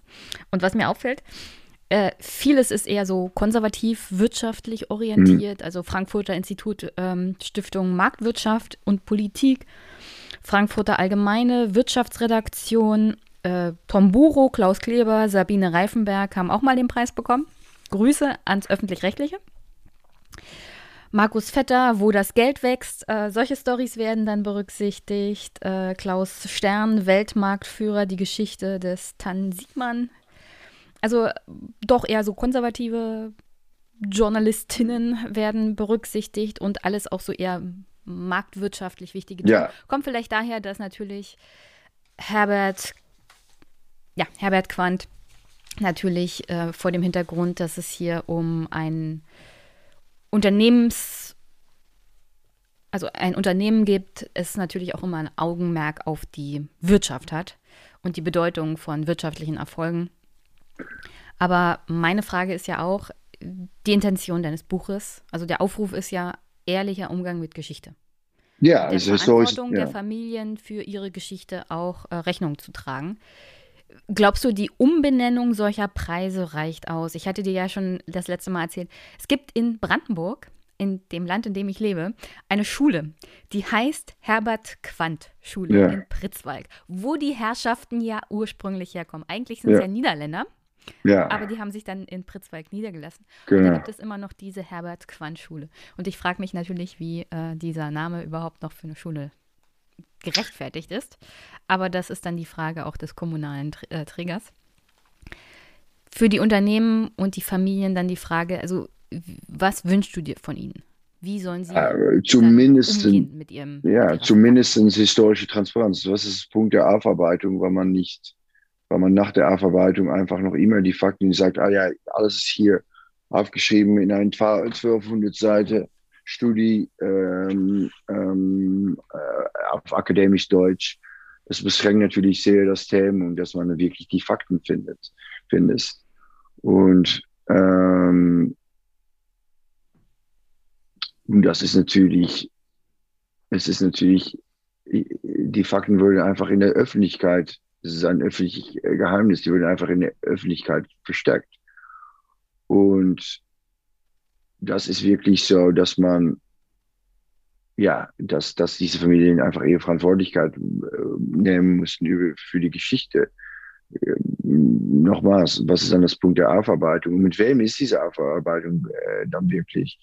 Mein Buch, mein, meines Buch ist ein Argument äh, für historische Transpar Transparenz und ähm, ja, man muss einfach, diese Familien müssen einfach ihre Verantwortung nehmen als Erben für die Geschichte, die tragen keine Schuld, aber die müssen einfach, die, was man noch so nötig, globale Stiftungen und Medienpreise und Lehrstühle und und Hauptsitzkonzerne, äh, Konzernhauptsitzen nach diese Männer dann muss.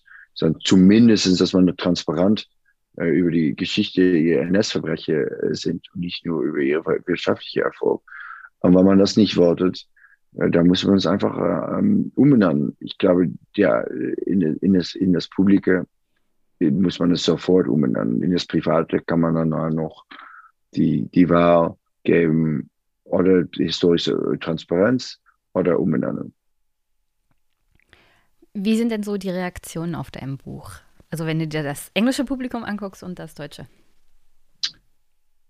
Vielleicht ja, auch die deutsche in, Presselandschaft. In, in, in England und Amerika war es sehr super, super viele Reaktionen bekommen in den ersten sechs Wochen, seit es rausgekommen ist, 19. April. In Deutschland ist es nur seit 5. Mai äh, publiziert worden und ist auch viele Reaktionen bekommen, aber, aber es dauert noch ein bisschen. Ähm, ich glaube, in Deutschland ist auch das Endpunkt meines Buches. In Deutschland äh, geht alles ein bisschen langsamer. Und ähm, es ist natürlich im, ist auch, es ist noch immer in vieler Weise ein, ein konservatives Gesellschaft.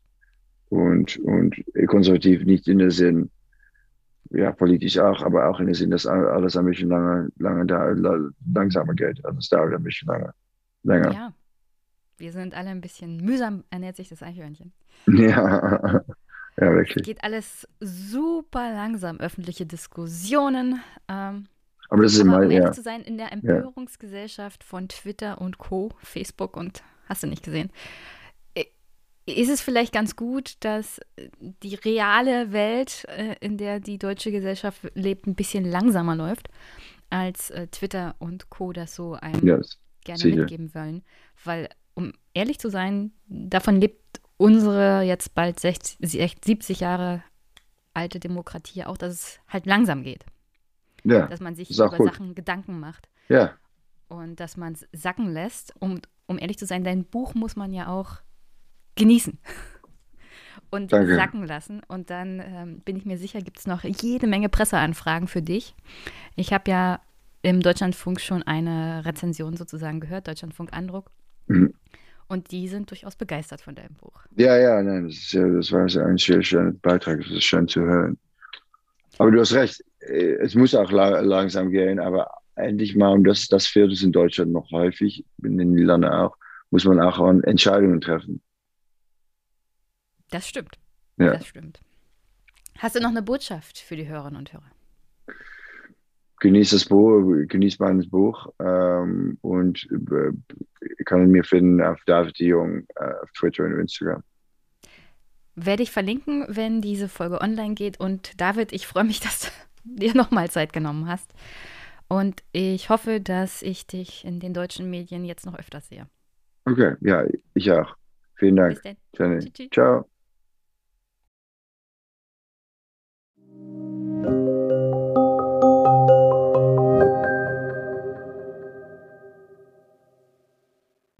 Gucken wir mal in die Türkei, weil die spielt hier heute bezüglich der NATO-Norderweiterung auch nochmal eine unrühmliche Rolle.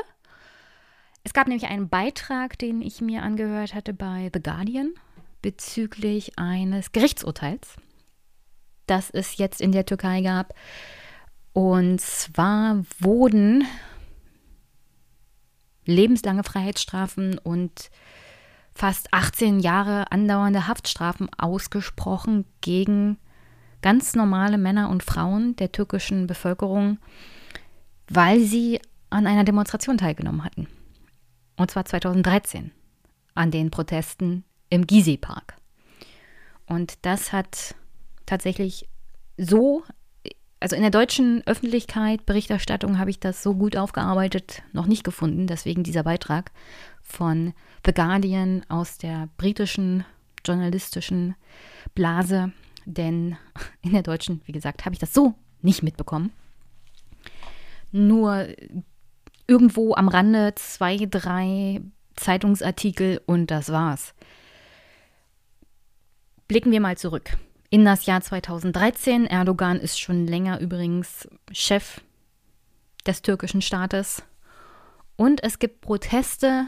Auslöser war, dass man in Istanbul den berühmten Gezi-Park beseitigen wollte bzw. verkleinern wollte, um Platz zu schaffen für ein Einkaufszentrum und die Bewohnerinnen und Bewohner von Istanbul, eine große Zahl von Bewohnerinnen von Istanbul, übrigens die Stadt, wo Erdogan selber mal Bürgermeister war, hat sich dem verwehrt, denn Istanbul ist doch eher so eine Stadt ohne viel Grün. Und das wäre ungefähr so, als würde man in New York den Central Park platt machen, um dort noch mehr Beton zu bauen. Also so eine kleine grüne Lunge in einer großen, großen betonmäßigen Stadt in dem man sich mal zurückziehen kann, in dem man durchatmen kann. Und das sollte für Profitorientierung halt weichen. Und an dem haben sich dann die Proteste entzündet. Und wie das so mit Protesten ist, sind sie organisch gewachsen und haben sich auch ausgeweitet. Es blieb dann nicht nur an der Kritik, unter anderem, dass man dagegen war, dass der Gysi-Park platt gemacht wird, sondern die Kritik weitete sich dann aus. Grundsätzlich auch, weil die türkische Regierung mm, brutal, unter anderem über die Polizei, gegen die Protestierenden vorgegangen ist. Das autokratische Verhalten von Erdogan und seiner Partei wurde dann zunehmend kritisiert. Die Proteste haben sich ausgeweitet auf verschiedene Städte. Es blieb nicht auf Istanbul beschränkt. Und die Bewegung wuchs dann halt. Und ja, dann hören wir mal rein auf den Rückblick, den der Guardian uns hier sehr schön zusammengefasst hat. Was war denn damals los? So, in late May 2013, a group of environmentalists heard about plans to cut down trees in Gezi Park to make way actually for a shopping centre. Now, Gezi Park is inside Istanbul's historic Taksim Square, I mean, it's really not huge, but it is a rare green space in what is quite an exhausting city of 16 million people and a lot of concrete. So the activists decided to stage a sit in.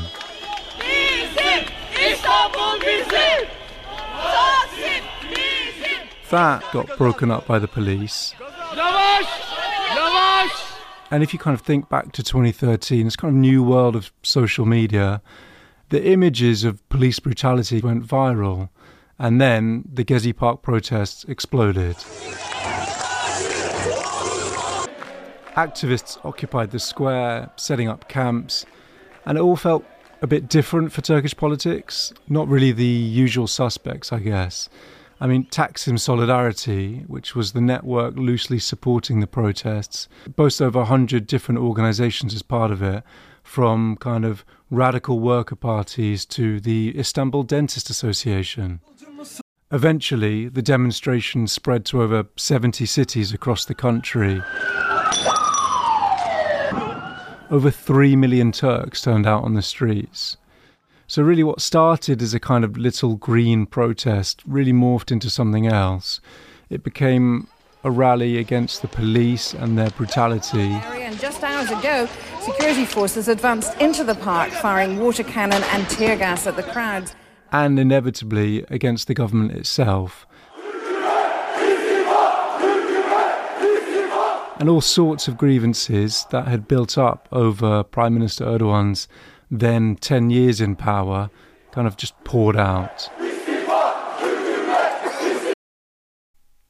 Und wie man hier am Ende nochmal hört, also Erdogan war zu dem Zeitpunkt, als es zu den Gysi-Protesten kam, schon zehn Jahre im Amt. Und wirklich alles das, was sich dann mittlerweile auch aufgestaut hatte in der türkischen Gesellschaft, bezüglich auch der Regierungs naja, sagen wir es mal, Handhabung Erdogans wurde mit diesen Protesten dann aufgegriffen. Also wie das halt so ist. Auch bei den Gelbwesten-Protesten blieb es ja nicht nur bei der Kritik an Macron bezüglich der höheren Spritpreise. Es wurde dann zu einer Sammelbewegung wirklich auch verschiedenster Teile der türkischen Bevölkerung und Gesellschaft. Und das war übrigens auch etwas, was so vorher noch nicht da gewesen war. Jedenfalls nicht unter der Regierung Erdogan. Und was seitdem auch nicht wieder vorgekommen ist. Die Begründung hören wir dann Richtung Ende. Und das spielt auch ein bisschen rein zu dem Beitrag über die NATO und die Türkei. Denn, das greife ich immer vorweg, es ist auch so, es kam ja dann 2016 zu dem Putschversuch und seitdem wird von der Erdogan-Regierung auch alles das bestraft, was irgendwie ansatzweise Kritik an Erdogan ist. Wirklich alles und jeder wird abgestraft. Und das kommt an auch zum Tragen in der neu aufgelegten, in dem neu aufgelegten äh, Prozess gegen die Protestierenden und hier in dem Fall halt eine Handvoll Leute hat man sich rausgepickt, die angeblich für die Demonstrationen verantwortlich sind, das organisiert haben, die dann in einer Art Schauprozess bestraft werden und dann sozusagen ein Signal ausrichten an alle Bürgerinnen und Bürger in der Türkei. Wer den Präsidenten kritisiert, wer die Regierung kritisiert, der wird bestraft und zwar hart bestraft. Der ist ein Feind und ein Verräter der türkischen Bevölkerung, des türkischen Staates. Und ähm, ja, Kritik ist sozusagen verboten. Und gut hier auch nochmal von The Guardian ein Rückblick auf Erdogan, wie er 2013 war und wie die ganze Situation in der Türkei zu diesem Zeitpunkt war.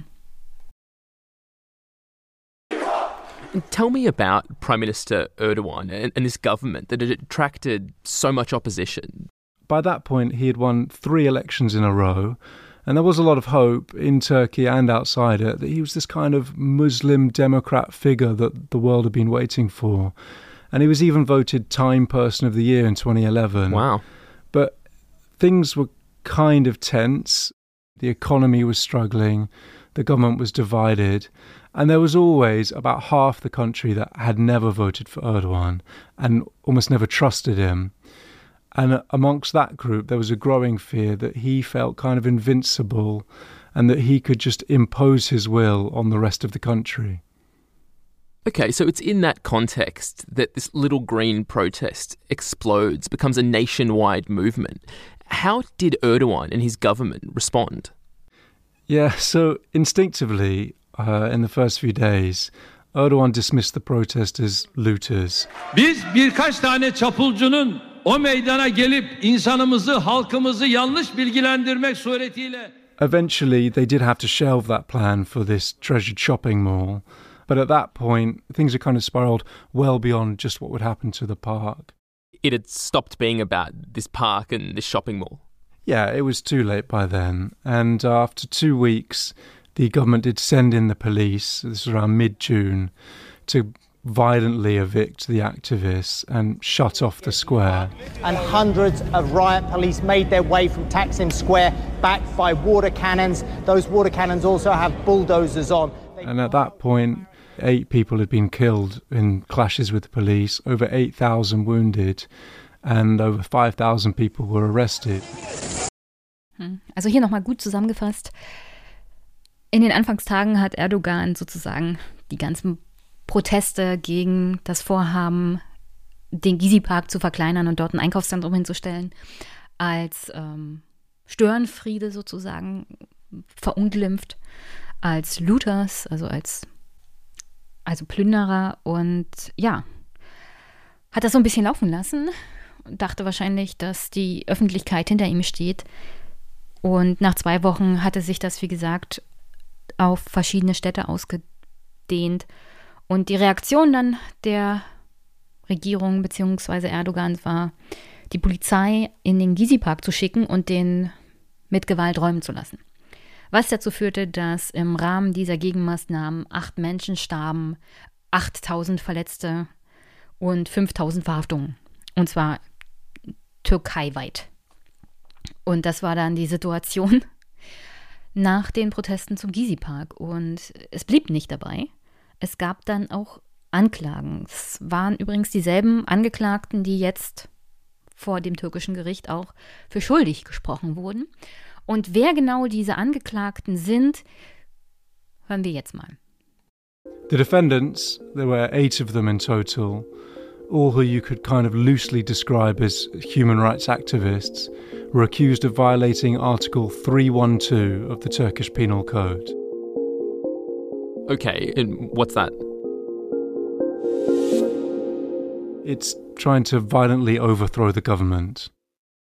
Also die Angeklagten, die hier vor Gericht standen in der Türkei zum wiederholten Male, waren im Großen und Ganzen zusammengefasst Menschenrechtsaktivisten. Wie gesagt, die Proteste gingen los, als es hieß, Gizi Park verkleinern, Umweltaktivisten, könnte man im Großen und Ganzen sagen. Und ihnen wird vorgeworfen, Verschwörung sozusagen gegen die Regierung und gewaltsame, gewaltsamer Umsturz der Regierung wird ihnen sozusagen bei, diesen, bei diesem Gerichtsprozess vorgeworfen. Und ja, warum?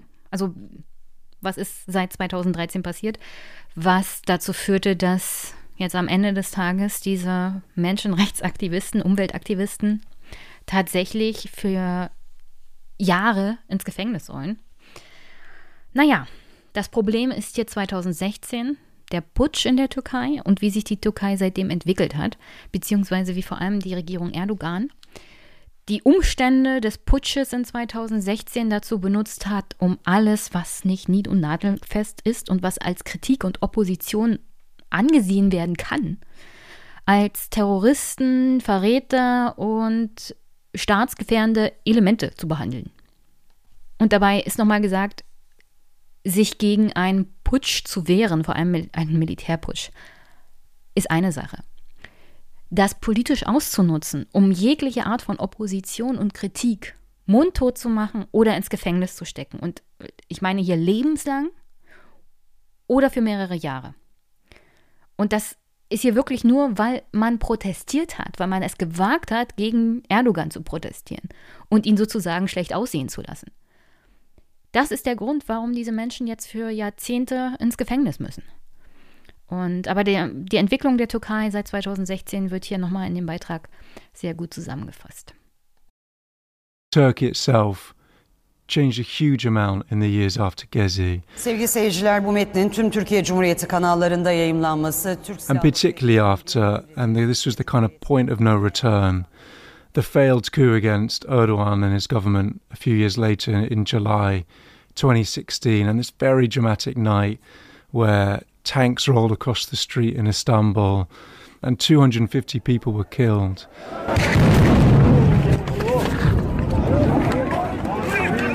Now, behind the attempted coup was actually an Islamist group, but after July 2016, there was a purge of the Turkish state and of society, and it just went well beyond the people responsible. Judicial independence was squeezed, opposition politicians were jailed, media channels were closed down. And this crackdown, as rights groups complained at the time, you know, it was just seemingly targeted at anyone who had opposed Erdogan in the past. Polis Kavala'nın kurucusu Also das Wort Purge wurde hier genannt als, ich glaube auch sehr zutreffend, wie nach 2016 wirklich alles an Oppositionspolitikern verhaftet, verfolgt, jo Justiz auch bereinigt wurde sozusagen. Kritiker wurden mundtot gemacht, die Medienlandschaft wurde gepurcht, also gesäubert von allen möglichen Kritikern.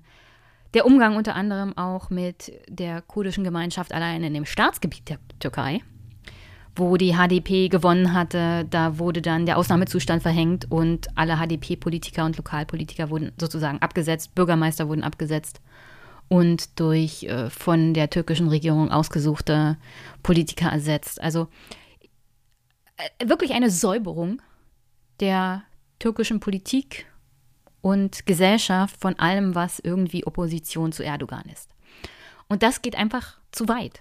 Also hier war es nicht als Reaktion und als ähm, der wehrhafte Staat geht gegen mögliche Feinde der Demokratie vor, sondern diese Gegenwehr war das autokratische Regime Erdogans geht gegen alle möglichen Kritiker und Herausforderer vor. Das war die Reaktion auf 2016.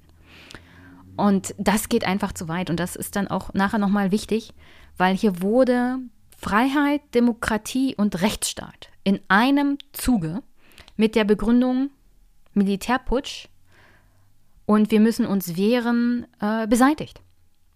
Und das ist mit Bezug auf die NATO nachher nochmal wichtig, weil die NATO, in der die Türkei Mitgliedstaat ist, von sich behauptet, ein Militärbündnis zu sein, der Freiheit, Demokratie und Rechtsstaatlichkeit wichtig ist, beziehungsweise dass sie das verteidigen in der Welt oder das verteidigen für ihre Mitgliedstaaten.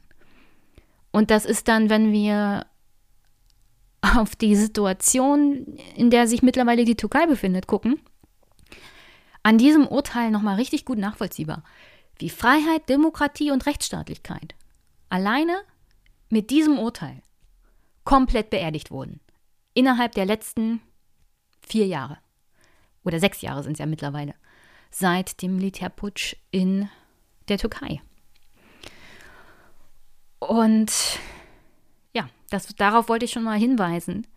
Denn wenn wir ein Militärbündnis haben, das von sich sagt, wir sind die Guten und wir verteidigen diese Werte für unsere Mitgliedstaaten und überall da, wo wir aktiv sind, dann muss man der NATO auch Fragen stellen dürfen bezüglich dieser Werte innerhalb der Mitgliedstaaten. Denn wer sich nicht daran hält, wie kann er Teil der NATO sein? Beziehungsweise wie kann die NATO dann garantieren als Militärbündnis, dass man sich in Zukunft an diese Werte halten wird oder wenn bestimmte Länder bei Militäroperationen beteiligt werden, dass diese Werte eingehalten werden von den Vertretern dieses Staates. Insofern, ja, das ist der Hintergrund unter anderem dieses Beitrags. Ein Urteil, das sozusagen belegt, dass die Türkei fernab von diesen Werten ist, die die NATO von sich propagiert. Und wie die Türkei übrigens mit seinen Feinden umgeht, also seinen Feinden in Anführungsstrichen, kann man ganz gut daran sehen, wie sie die Angeklagten unter anderem für diese Gizi-Proteste behandelt hat. Im nächsten Beitrag hört man das nochmal auf Englisch ganz gut, aber ich fasse es hier schon mal vorweg zusammen. Also da standen dann 2018, nachdem eigentlich in der ersten Verhandlung die Angeklagten freigesprochen worden waren, und wie es dann zum zweiten Prozess kam, dazu komme ich gleich. Aber alles Elemente auch von keine Demokratie, keine Rechtsstaatlichkeit mehr kommen da zu tragen. Auf alle Fälle 2018 stand dann auf einmal die Polizei vor der Tür dieser Angeklagten. Allesamt wurden dann Hausdurchsuchungen gemacht, von heute auf morgen, einfach so. Und so behandelt der Staat seine Bürgerinnen und Bürger in der Türkei. Da ist nichts mit Unverlässlichkeit der Wohnung. Da ist nichts mit Freiheitsrechten mehr. Da ist, wir durchsuchen jetzt eure Wohnung und wir als Staat haben Zugriff hier auf alles und ihr habt praktisch keinen geschützten Raum mehr. Und das ist für alle Kritikerinnen und Kritiker in der Türkei dann im Hinterkopf, ja. Das ist übrigens ein Zeichen an die Bürgerinnen und Bürger in der Türkei, sich doch mit Kritik zurückzuhalten und bitte nichts gegen die Regierung. Ja, es ist im Prinzip ein Einschüchterungsversuch der Regierung gegen seine Bürgerinnen und Bürger. Und an der Stelle ist man dann auch, warum es in der Türkei zwar massiv immer Polizeianwesenheit bei angekündigten Protesten gibt, aber immer weniger Beteiligte bei Protesten. Die staatlichen Institutionen reagieren massiv auch mit Gewalt auf Proteste, mit massivem Aufgebot, Einschüchterung und mit Anklagen und Verhaftungen und solchen Prozessen halt. Also alles das, was man irgendwie sagen kann, Kritik an Erdogan, möglicher Umsturzversuch, Terrorist, du landest im Gefängnis und das war's dann. Und das ist die Situation in der Türkei mittlerweile. Es ist katastrophal. Olduğu Anadolu Kültür AŞ'de de arama yaptı. Hyundai, in November 2018, a year after you and Hakan met, both your lives changed. Tell me about what happened. So, around 6 a.m. in the morning, Hakan woke me up and said, The police is here. You probably should wake up. There were about 10 policemen in our house searching the house, looking at basically everything we owned books, especially sort of everything in our libraries, every kind of paper. They stayed probably for about an hour and then told Hakan that he would be taken under custody. Und an der Stelle, wie gesagt, 2018. Diese Angeklagten hatten alle schon einen Prozess hinter sich, sie wurden freigesprochen und nichtsdestotrotz bewirkte man einen weiteren Prozess. Ist ja möglich. Rechtsstaatlichkeit bedeutet ja, solange es noch nicht rechtswirksam ist, kann von beiden Seiten ein weiterer Prozess in die Wege geleitet werden. Nur das Problem hier ist, wie unter anderem die türkische Regierung mit den Richterinnen und Richtern umgegangen ist vom ersten Prozess. Auch hier nochmal der Verweis, Rechtsstaatlichkeit ist das nicht.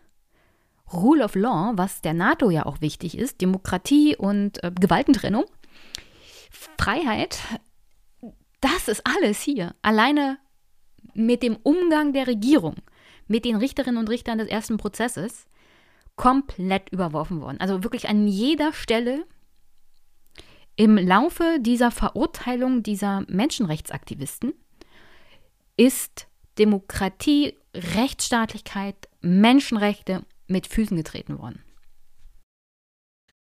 It is probably worth saying as well the defendants have already been acquitted once in a lower court a couple of years ago.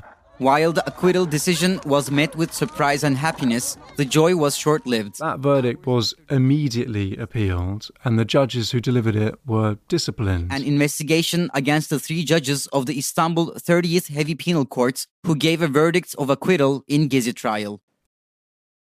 Also nochmal für meine deutschsprachigen Hörerinnen und Hörer, die Richterinnen und Richter dieses Istanbuler Gerichts, die die Angeklagten in erster Instanz freigesprochen hatten, wurden diszipliniert. Und es gab Disziplinarverfahren und Untersuchungen gegen diese Richterinnen und Richter. Was übrigens kein guter Ausgangspunkt ist für das danach folgende Verfahren gegen die gleichen Personen, ja? Also der türkische Staat ist hier gegen Richterinnen und Richter vorgegangen, weil ihnen das Urteil nicht gepasst hat. So viel zur Rechtsstaatlichkeit der Türkei.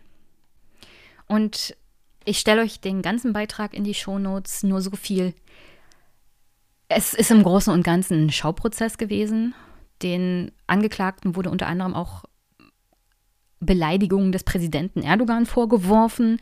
Einer der Ankläger sozusagen war höchstpersönlich Erdogan. Also er wurde als äh, Geschädigter des, in dem Verfahren genannt. Präsident Erdogan ist ein Geschädigter des Vorgehens dieser Angeklagten. Die Richterinnen und Richter haben teilweise am Handy gespielt während des Verfahrens.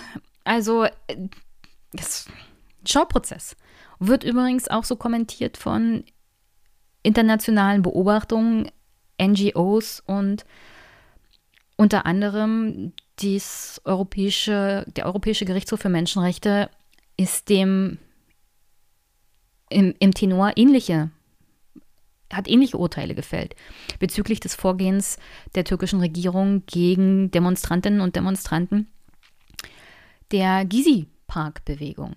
Also da gab es ja auch ähm, dann Anklagen von türkischen Staatsbürgern in der Europäischen Union gegen die Türkei, als es noch Mitgliedsbestrebungen ähm, gab. Die Türkei hat das, naja, kom komplett ignoriert, beziehungsweise die türkische Regierung. Und es ist ja auch so, dass 2018 wurden diese Angeklagten verhaftet. Seitdem sind sie sozusagen in Untersuchungshaft und zwar durchgängig. Also auch hier langes Verfahren, permanent im Gefängnis und jetzt ähm, lebenslänglich bis Schrägstrich 18 Jahre pro Kopf. Es, das ist das Ergebnis dieses ganzen Verfahrens. Und das ist nicht zur Rechtsstaatlichkeit. Das ist hier nicht das Thema. Es geht nur darum, Menschen einzuschüchtern von der autokratischen Regierung um jegliche Kritik und Opposition gegen Erdogan und seine Partei zu unterbinden. What kinds of charges did these activists end up facing in court? So, in early March this year, each of the defendants had posted to their addresses the state prosecutor's final opinion, which is a kind of long written report on what they were accused of. And that was based more or less exactly on a two year old indictment filed against the defendants after they were all first arrested. Now, this is one hell of a document. Let me take you through it, Mike. Not all of it, because it's over 650 pages, but it is useful to get a sense of the case against these people. For example, on page three, there's a list of victims or aggrieved parties, you know, of what happened in Gezi in 2013, and there are dozens and dozens of names. But the first one, it says Recep Tayyip Erdogan, and then it adds very helpfully Prime Minister of Turkey. Okay, just in case the judges didn't know. And Sammy, what does the prosecutor's case have to say about the Gezi protests? Yeah, so on the hundreds of pages that follow, it lays out a kind of alternative thesis of what supposedly actually happened at Gezi Park. And it reframes it from a kind of spontaneous, organic protest into basically an organized coup. So, for example, at one point it reads, no element of the actions was accidental, and that it was a very clear and definite operation with foreign support to bring the Republic of Turkey state to its knees. Wow. Yeah, and then things just get weirder and weirder. I mean, key, it goes on to this supposed foreign backing, was the Hungarian American billionaire George Soros and his representative in Turkey, Osman Kavala, who were funding and organizing the protests from within through the Open Society Foundation. And it says the other suspects were all part of the same conspiracy. Gezi olaylarında teröristlerin finans kaynağı olan Memorably, Erdogan himself had referred to Gezi as, as terrorism and that the man behind Kavala was, quote, that Hungarian Jew Soros. Und nicht nur, dass man bisher Einschüchterungen unter anderem ja der Justiz hat. Die Justiz wurde mittlerweile ja gesäubert nach 2016. Also die Richterinnen und Richter des ersten Verfahrens haben sicherlich, wenn sie sich nicht auf Linie gebracht haben, mittlerweile ihren Job verloren. Und in der Verhandlung jetzt 2000, seit 2018 wurde es dann nochmal ganz verrückt. Unter anderem hat Erdogan selber sich zu dem Thema geäußert, ja. Die Ankläger jedenfalls machen aus dieser organischen Bewegung, Protestbewegung, die sich von Umweltaktivisten über breite Teile der Bevölkerung bis hin zu Kritik an Erdogan und seiner Regierungsführung, unter anderem ja auch der Wirtschaftspolitik unter Erdogan, ähm, aufgeregt haben und protestiert haben, sind sie in dem Verfahren dann dazu übergegangen, den Angeklagten vorzuwerfen, dass es sich um einen organisierten Coup gegen die türkische Regierung, gegen Erdogan handelt, unter anderem mit so einem Verschwörungstheorie-Element. Ähm, bisschen Antisemitismus schwingt auch mit, denn es wird argumentiert, dass es ausländische finanzielle Quellen gibt durch George Soros, finanziert ein, also ich möchte jetzt mal Erdogan zitieren, der ungarische Jude George, George Soros hat den Terrorismus der Gizi Park Verschwörer finanziert. So hat er das gesagt. Also die Protestbewegung vom Gizi Park bezeichnet Erdogan erstens als Terrorismus. Also für ihn ist, glaube ich, alles Terrorismus, was Kritik an ihm ist. Und zweitens ist das finanziert von dem ungarischen Juden. Also super Verschwörungstheorie mit antisemitischem Touch. Herzlichen Glückwunsch, Türkei. Ein super Präsidenten, den ihr da habt, der ja, mit dem Vorwurf Terrorismus und äh, staatsgefährdende Elemente sozusagen jeden und alles in Zukunft einfach mal ins Gefängnis stecken wird.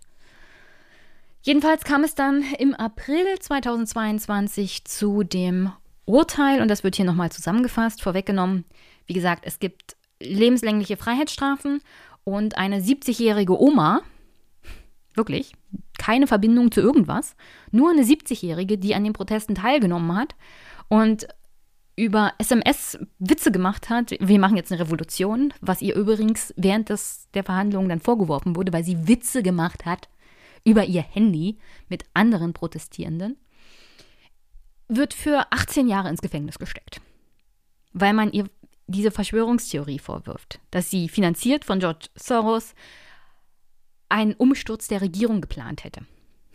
Es ist, also, es ist einfach nur irre. Aber autoritäre Charakter wie Erdogan sind halt auch völlig irre. Und wie wir am Beispiel Putin sehen, nicht kalkulierbar, weswegen es vielleicht keine gute Idee ist, mit ihnen zusammenzuarbeiten und ihnen alles durchgehen zu lassen. Aber dazu noch später. Erstmal zu dem Urteil zu den Gizi-Protesten. On the 25th of April, after three years of twists and turns, the verdict in this case was finally handed down. Tell me about what that was like. Basically, what happens is the judges come into the room and once they start reading the verdict, the verdict also is displayed on these computers that the lawyers can see. I remember just looking around and there was a silence. I was looking at the face of our lawyer and Hakan's sister, who's also a lawyer, to understand what was going on. And everyone's face just completely sort of froze. And it was at that moment also that the judge said, you know, Osman Kavala is being convicted uh, lifetime imprisonment and all the others to 18 years uh, for helping aid the overthrow of the Turkish government, and they will be uh, imprisoned sort of immediately. 18 years. 18 years. I mean, that's an astonishing sentence. Aston Lebenslänglich für wenigstens einen Angeklagten und 18 Jahre unter anderem für die anderen. Wie gesagt, die 70-jährige Omi wird wahrscheinlich im Gefängnis dann sterben, weil sie ihr Menschenrecht zu protestieren wahrgenommen hat. Und weil Erdogan alles tut, um jegliche Kritik als Terrorismus und Staatsgefährden zu, darzustellen. Und das ist, wie gesagt, in meinen Augen auch Sinn der Sache, Menschen durch diese Urteile zu, einzuschüchtern, beziehungsweise die türkische Gesellschaft dafür zu sensibilisieren, dass sie irgendwie durch ausländische Kräfte gefährdet ist. Auch hier eine Parallele zu dem, was wir ja mit Russland erleben. Propaganda. Und ähm, die Gesellschaft hinter dem starken Mann Erdogan zu vereinen.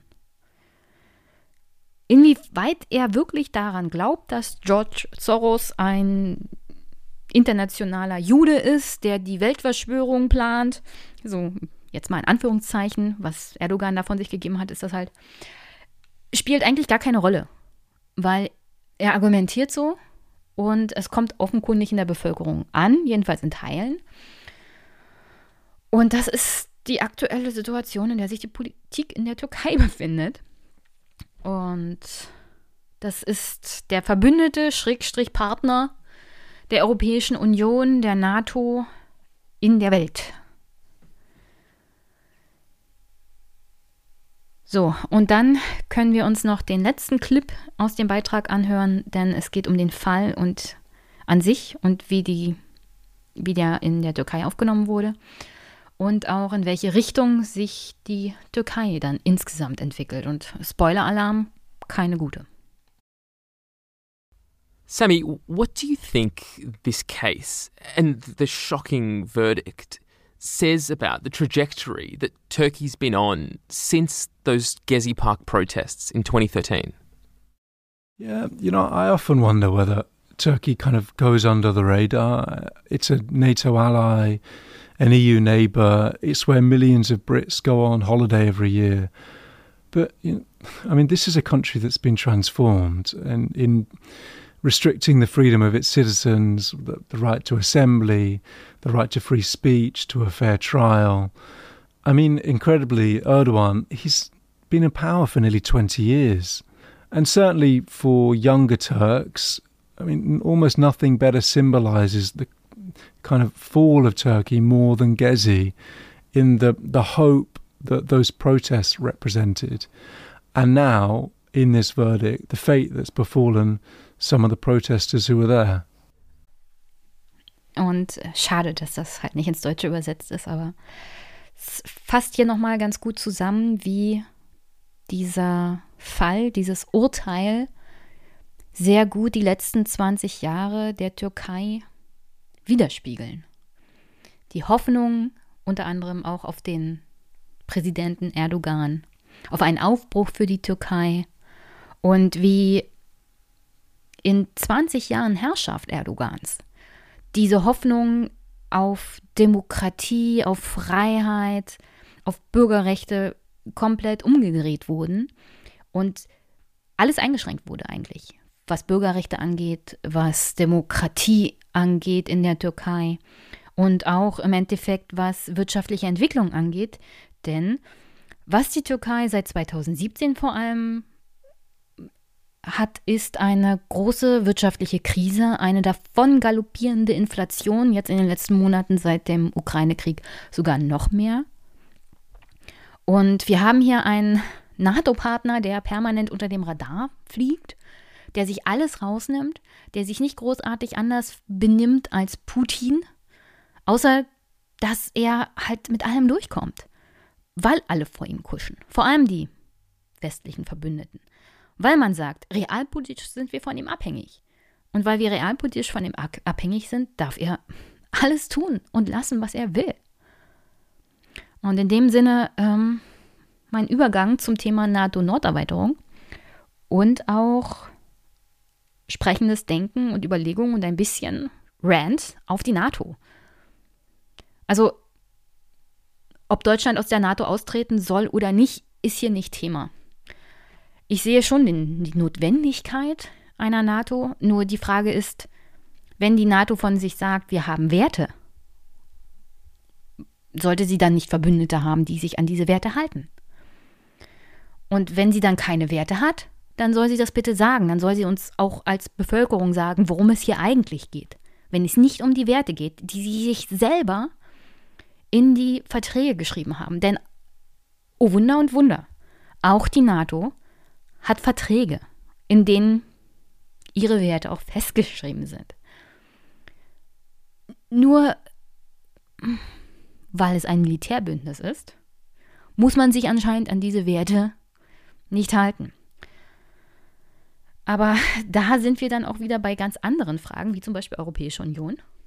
Wir haben auch Verträge und jahrzehntelang unter anderem Ungarn zunehmend hält sich nicht dran. Also was machen wir?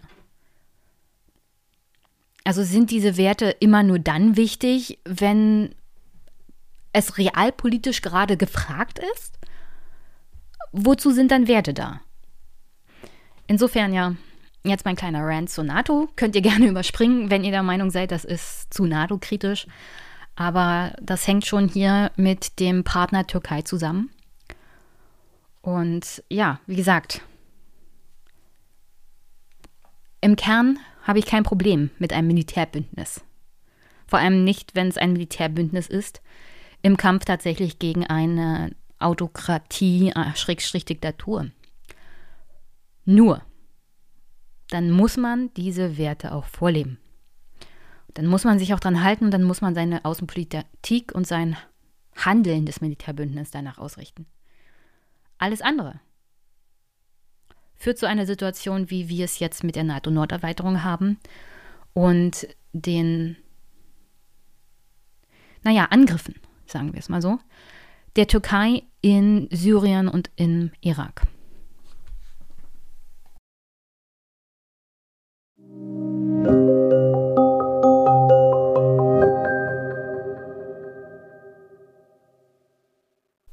Okay, kommen wir mal zur NATO-Norderweiterung und in dieser Verbindung auch ein bisschen was zum Thema Türkei und wie die NATO-Mitgliedstaaten auf die Türkei reagieren, beziehungsweise deren Machenschaften oder beziehungsweise türkische Regierung, weil das Land an sich kann ja nichts dafür, dass sie eine autokratische Regierung hat. Ähm, sagen wir es mal so. Ich habe von einem bekannten Historiker, der zu Kolonialismus schreibt und kritisch schreibt, auf Twitter lesen dürfen, dass man ja es bei der NATO mit einem Militärbündnis zu tun hat und da darf man nicht so ganz genau auf die Werteorientierung gucken, beziehungsweise die Doppelmoral der NATO-Mitgliedstaaten dann auch mal offenkundig zeigen, denn trotz oder gerade wegen des Angriffskrieges Russlands auf die Türkei ist es angebracht, mal zu gucken, wie reagiert denn die NATO oder wie geht denn die NATO mit ihren Mitgliedstaaten um? Und inwiefern halten sich die Mitgliedstaaten an die eigenen Werte der NATO? Denn es gibt tatsächlich welche, die fernab von wir sind ein Militärbündnis existieren.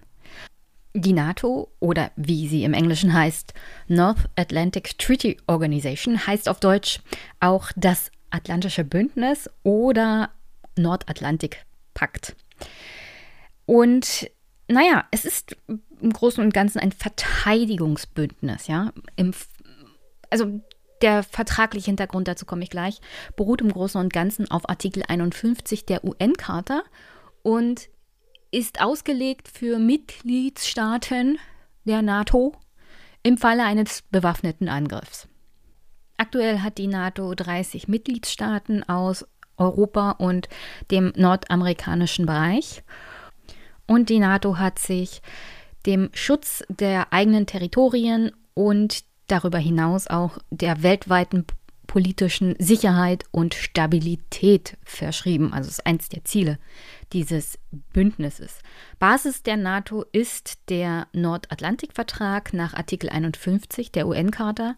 In seiner Präambel bekennen sich die Mitgliedstaaten zu Frieden, Demokratie, Freiheit und der Herrschaft des Rechts. Also, wenn man behauptet, das ist hier eine ganz einfache Militärbündnis-Interessenvereinigung, stimmt das nicht so ganz. Denn der Vertrag richtet sich schon eher so in Richtung, also wir haben hier Werte. Die Mitgliedstaaten müssen diesen Werten dann theoretisch auch folgen. Sonst ist es ja Vertragsbruch der eigenen Bündnisorganisation.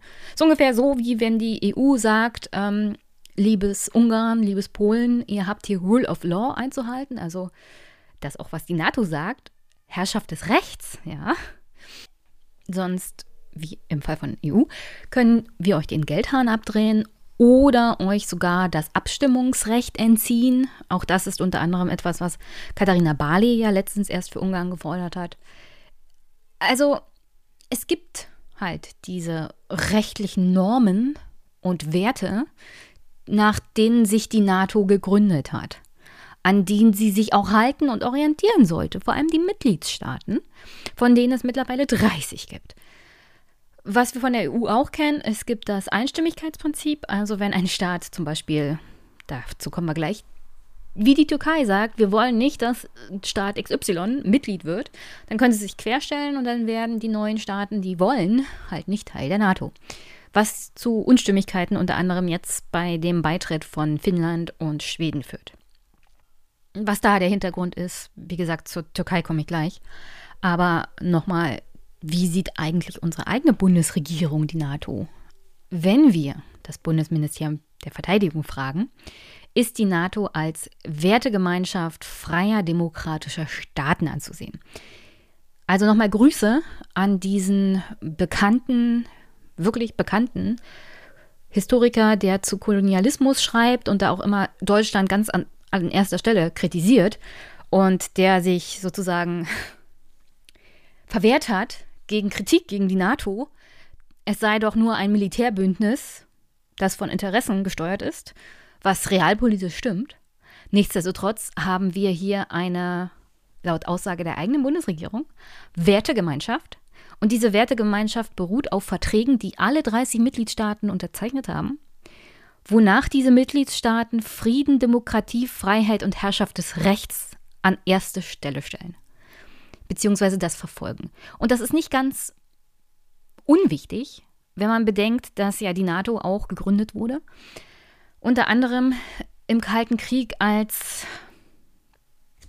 große Verteidigung gegen die rote Gefahr, also gegen die Sowjetunion. Und man wollte natürlich als Gegenmodell agieren. Als Gegenmodell vor allem eines diktatorischen Systems, das nun mal die Sowjetunion war. Und dann muss man schon Werte haben, ja. Inwiefern die NATO immer nach diesen Werten lebt und die eigenen Mitgliedstaaten diese Werte auch vorleben, das ist unter anderem hier Teil dieses Podcasts. Ähm, um das grundsätzlich auch vorne wegzustellen. Es geht mir jetzt hier nicht darum, das irgendwie zu sagen, guckt euch das mal an. Das ist genauso schlimm wie Russland, darum geht es hier gar nicht.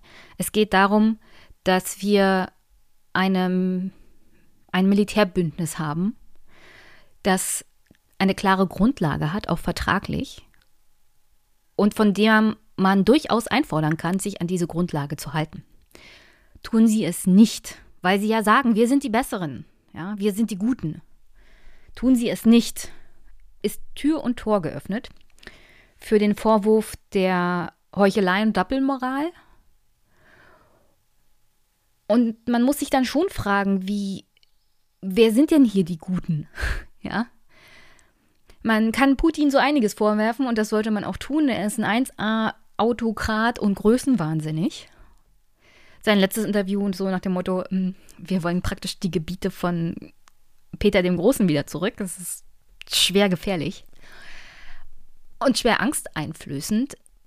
Aber wenigstens weiß man jetzt mittlerweile, er meint es halt ehrlich. Ja? Er ist ein größenwahnsinniger Irrer und mittlerweile sagt er, was er will. Die NATO guckt gerne weg. Und das, das finde ich nicht gut. Das ist, um ehrlich zu sein, kontraproduktiv, wenn man bedenkt, dass sie diejenigen sind, die sagen, wir verteidigen hier Freiheit und Demokratie. Und dabei bleiben oft Menschen des globalen Südens übrigens, dann vor allem Zivilisten, einfach mal auf der Strecke. Weil sich für die keiner interessiert, weil die nicht realpolitisch wichtig sind oder was auch immer. Und deswegen geht es hier heute ein bisschen um die NATO, dass das nicht einfach ein Militärbündnis ist, sondern dass die halt auch eigene Ansprüche haben. Und das Mitglied der NATO, die Türkei, die, der man praktisch alles durchgehen lässt, weil sie ein wichtiger Bündnispartner ist. Und ja, das, das ist Inhalt dieses Teils des Podcasts. Achso, Artikel 51 der UN-Charta besagt folgendes: Ich lese mal vor. Diese Charta beeinträchtigt im Falle eines bewaffneten Angriffs gegen ein Mitglied der Vereinten Nationen keineswegs das naturgegebene Recht zur individuellen oder kollektiven Selbstverteidigung, bis der Sicherheitsrat die zur Wahrung des Weltfriedens und der internationalen Sicherheit erforderlichen Maßnahmen getroffen hat. Maßnahmen, die ein Mitglied in Ausübung dieses Selbstverteidigungsrechts trifft, sind im Sicherheitsrat sofort anzuzeigen.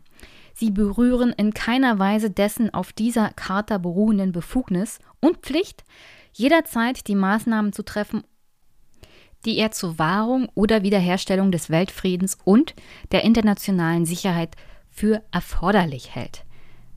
Heißt im Grunde, und ich gehe nachher nochmal drauf ein, was unter anderem auch der wissenschaftliche Dienst des Bundestags im Mai 2022 erst festgestellt hat, bezüglich der Militäroperationen der Türkei im Nordirak und Syrien. Der Sicherheitsrat ist davon zu informieren, und zwar sofort, wenn es um die Selbstverteidigungsrechte eines Staates geht. Selbst wenn ein Staat in der NATO sich selbst verteidigt gegen einen Angriff, hat er vorher den Sicherheitsrat bzw. in dem Fall die NATO zu informieren. Ob das ein kurzer Anruf ist oder nicht, spielt hier keine Rolle. Bevor die militärische Operation losgeht, ist die NATO zu informieren. Und in dem Fall kommt dann auch der Bündnisfall zum Tragen einfach so zu rufen, Selbstverteidigungsrecht und los geht's, ist nicht Sinn und Inhalt dieses Artikels 51 der UN-Charta. Das heißt, in einem Fall, wenn ein NATO-Mitglied sagt, wir fühlen uns hier in unserer Sicherheit bedroht, es ist praktisch unser Selbstverteidigungsrecht, jetzt gegen einen anderen Staat vorzugehen. Heißt im Großen und Ganzen natürlich auch die UN-Charta gibt einem das Recht auf Selbstverteidigung im Angriffsfall. Nichtsdestotrotz muss man im Angriffsfall dann auch vorher Bescheid sagen. Und in den Fällen, äh, zum Beispiel, was die Türkei da so gerade macht, übrigens auch, was die USA gemacht haben während der Terrorbekämpfung, zu sagen, äh, das ist hier Selbstverteidigung und das ist eine Terrorbekämpfungsoperation oder was auch immer. Ja, das ist nicht wirklich abgedeckt von Artikel 51 der UN-Charta. Alles das, was das ist, ist eine moralische Behauptung, mit der man sich dann die Hände reinwäscht. Aber naja, halt nicht von Artikel 51 abgedeckt ist, beziehungsweise dieser Artikel berechtigt noch nicht zu allem, was so getrieben wird in letzter Zeit. Und ich meine nicht in letzter Zeit die letzten fünf Monate, sondern ich meine so ungefähr die letzten 20 Jahre. Nichtsdestotrotz machen das Staaten gerne. Die USA haben es ja vorgemacht. Und die Türkei fährt da auf dieser Welle mit und kann dann sagen, ja, ihr habt es doch auch so gemacht und wir werden hier bedroht und wir haben hier Terror. Ja, wir verteidigen nur uns selbst. Und das öffnet Autokraten wie Erdogan natürlich dann Tür und Tor. Vor allem vor dem Hintergrund, dass die Türkei so, so wichtig ist für die NATO.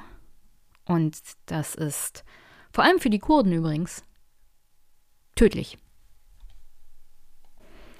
Die NATO-Norderweiterung ist einer der Nebeneffekte, die der russische Angriffskrieg hatte, von dem Putin sicher nicht wollte, dass es passiert. Sowohl Finnland als auch Schweden haben sich jahrzehntelang in einer gewissen Neutralität bei der Beziehung zwischen Europa und Russland ähm, getätigt, aus den verschiedensten Gründen. Für Finnland sicherlich einer der Hintergründe ist, dass man direkter Nachbar mit Russland ist erst im letzten Jahrhundert erfolgreich die russische Invasion abgewehrt hatte, ohne große internationale Hilfe. Thank you very much. Und nun könnte man so sagen, die Bedrohung durch, durch Russland ist mittlerweile so groß, dass man lieber auf die Verbindung mit den NATO-Mitgliedstaaten setzt. Man könnte es aber auch so sehen, die Bedrohung durch Russland ist nicht so groß, dass man tatsächlich noch Rücksicht auf die Russen nehmen müsste. Weswegen Finnland und Schweden sagen, dann können wir auch in die NATO gehen. Es gibt beide Interpretationsmöglichkeiten. Eins ist klar, es ist ein historischer Schritt, denn auf der einen Seite werden 200 Jahre Neutralität aufgegeben, auf der anderen Seite fast 80 Jahre Neutralität, also 200 Jahre für die Schweden und 80 Jahre für die Finnen. Und das ist durchaus historisch. Schweden und Finnland haben einen historischen Schritt vollzogen. Die Botschafter der beiden nordischen Länder haben in der NATO-Zentrale in Brüssel nun auch offiziell die Mitgliedschaft beantragt. This is uh, a good day uh, at a critical moment for our security. NATO-Generalsekretär Jens Stoltenberg spricht von einem guten Tag und von einem kritischen Moment für die eigene Sicherheit.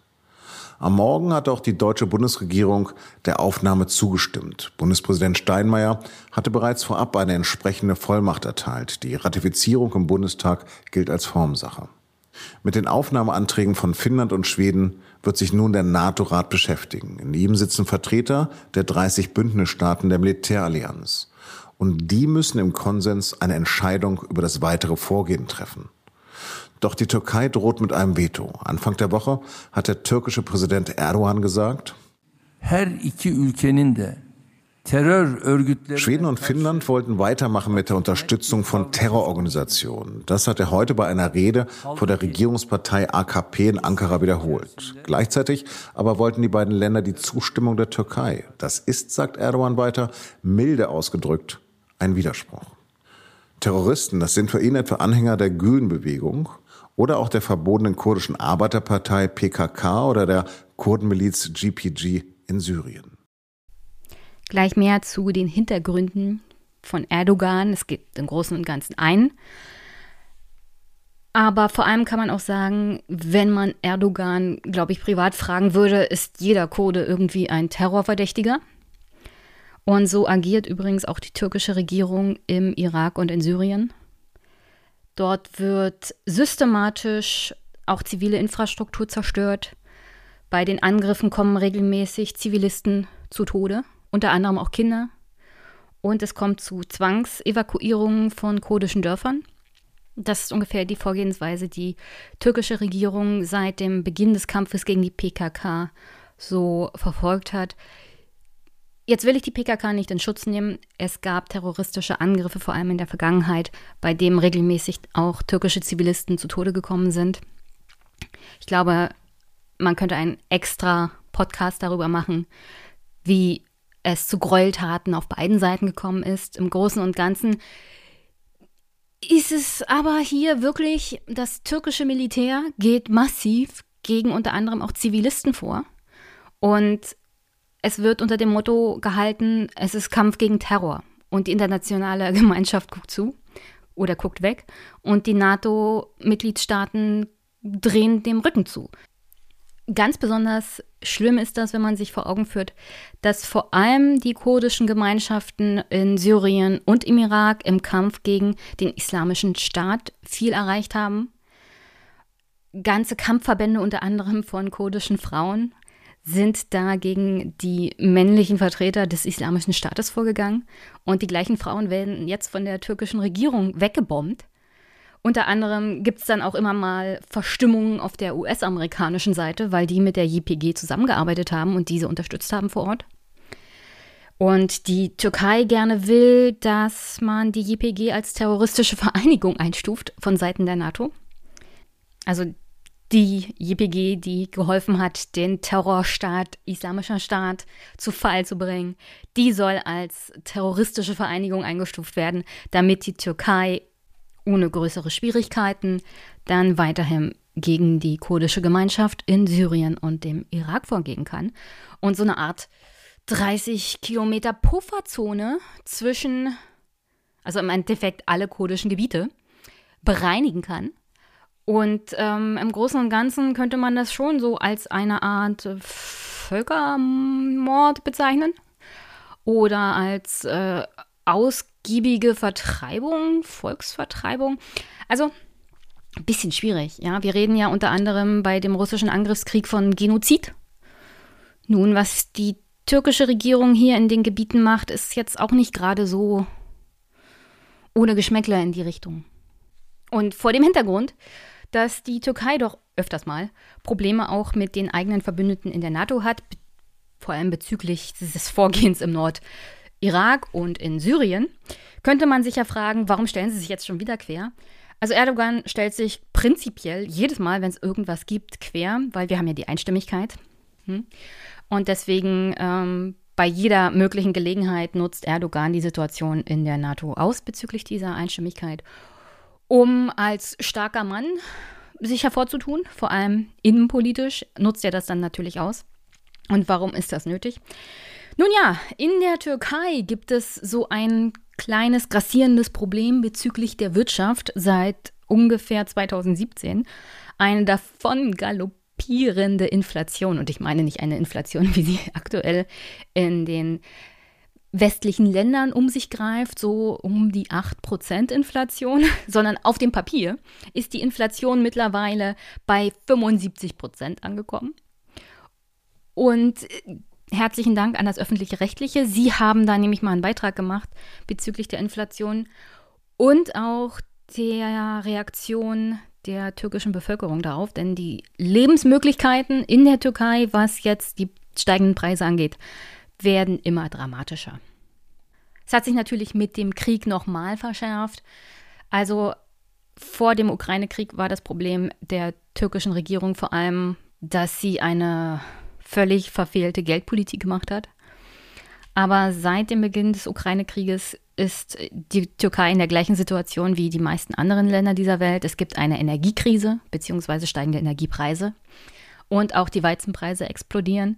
Die Türkei ist nach Ägypten das größte Abnehmerland von Weizen aus der Ukraine und vor allem aus Russland. Mittlerweile gibt es auch Vorwürfe gegen die Türkei, dass sie von den Russen Weizen abkaufen, den diese wiederum in der Ukraine geklaut haben. Und das kommt übrigens auch bei den Verbündeten nicht so gut an. Ähm, stört Erdogan, glaube ich, reichlich wenig. Hat hauptsächlich damit zu tun, dass er irgendetwas tun muss, weil, ja, er innenpolitisch immer weiter unter Druck gerät. Die größte Oppositionspartei forderte die Regierung zum Umlenken auf. Wir können die Rechnungen nicht mehr zahlen, steht auf den Schildern. Türkische Aktivisten protestieren im Istanbuler Stadtteil Besiktas gegen die hohe Inflation, den Kursabsturz der Lira und explodierende Energiepreise. Das Alltagsleben ist fast unbezahlbar geworden. Doch die Teilnehmerzahl ist überschaubar. Das große Polizeiaufgebot hat wohl viele abgeschreckt zu kommen. Wir haben jetzt überall Probleme. Wir können uns Grundbedürfnisse wie Lebensmittel und Kleidung kaum mehr leisten. Alles ist so viel teurer geworden. Wir schränken uns überall ein, versuchen vor allem Strom zu sparen. Protest auch im angesagten Istanbuler Ausgehbezirk Kadikoy. Viele Restaurantbesitzer haben ihre monatliche Stromrechnung an die Eingangstür gehängt. Teilweise müssen sie nun das Doppelte bis Dreifache bezahlen wie noch vor einem Monat. Wir sind jetzt an dem Punkt, wo wir uns fragen, können wir so weitermachen oder nicht. In vielen Städten verbrennen die Menschen ihre Rechnungen. Politischen Nutzen aus der Wirtschaftskrise versucht die größte Oppositionspartei CHP zu ziehen. Ihr Vorsitzender gibt öffentlich bekannt, seine Rechnung nicht zahlen zu wollen. Viele folgen ihm.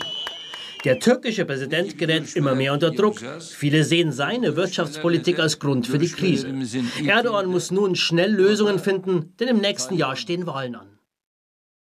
Ja, im nächsten Jahr stehen Wahlen an in der Türkei. Könnte auch einer der Gründe sein, warum Erdogan und seine Regierung aktuell doch vermehrt in Nordsyrien und im Irak dann Militäroperationen gegen angeblich terroristische Vereinigungen führen, denn wenn man innenpolitisch eine Krise hat, womit lenkt man am besten ab? Natürlich, unser Land ist im Angriff und die kurdischen Terroristen wollen uns vernichten.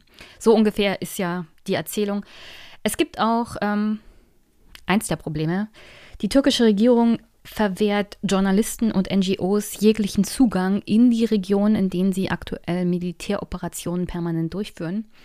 Was dazu führt, dass wenn Informationen zu diesen Regionen aufploppen, beziehungsweise wenn berichtet wird aus diesen Regionen, auch im deutschen Fernsehen, jegliche Medienberichterstattung, muss sich als Quelle darauf verlassen, was die türkische Regierung sagt. Und das, was die türkische Regierung sagt, ist natürlich einseitig. Und das ist noch nett ausgedrückt. Wir können es auch Propaganda nennen. Die Berichterstattung auch in den türkischen Medien ist vor allem geprägt von Berichten über Märtyrer, also Soldaten, die als Märtyrer verehrt werden und ähm, über die so berichtet wird, die in diesen Operationen zu Tode kommen. Denn natürlich Militäroperationen, auch Soldaten der türkischen Regierung, des türkischen Staates kommen dabei zu Tode. Nichtsdestotrotz ähm, ist es eine einseitige Berichterstattung und im Endeffekt halt Berichterstattung, die sich auf nur eine Quelle verlässt, weil die türkische Regierung es unmöglich macht, für Journalisten dort vor Ort zu sein, beziehungsweise unabhängig zu berichten.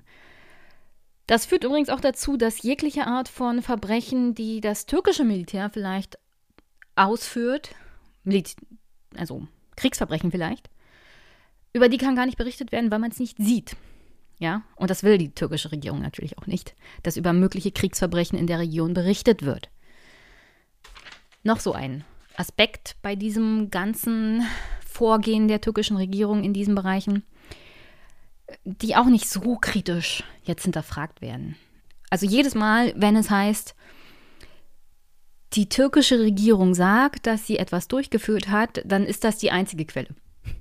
Nicht vergessen, auch in der öffentlichen rechtlichen Berichterstattung, es gibt praktisch nur diese eine Quelle. Es ist ungefähr so, als würde man im ZDF oder ARD als einzige Quelle den Kreml haben.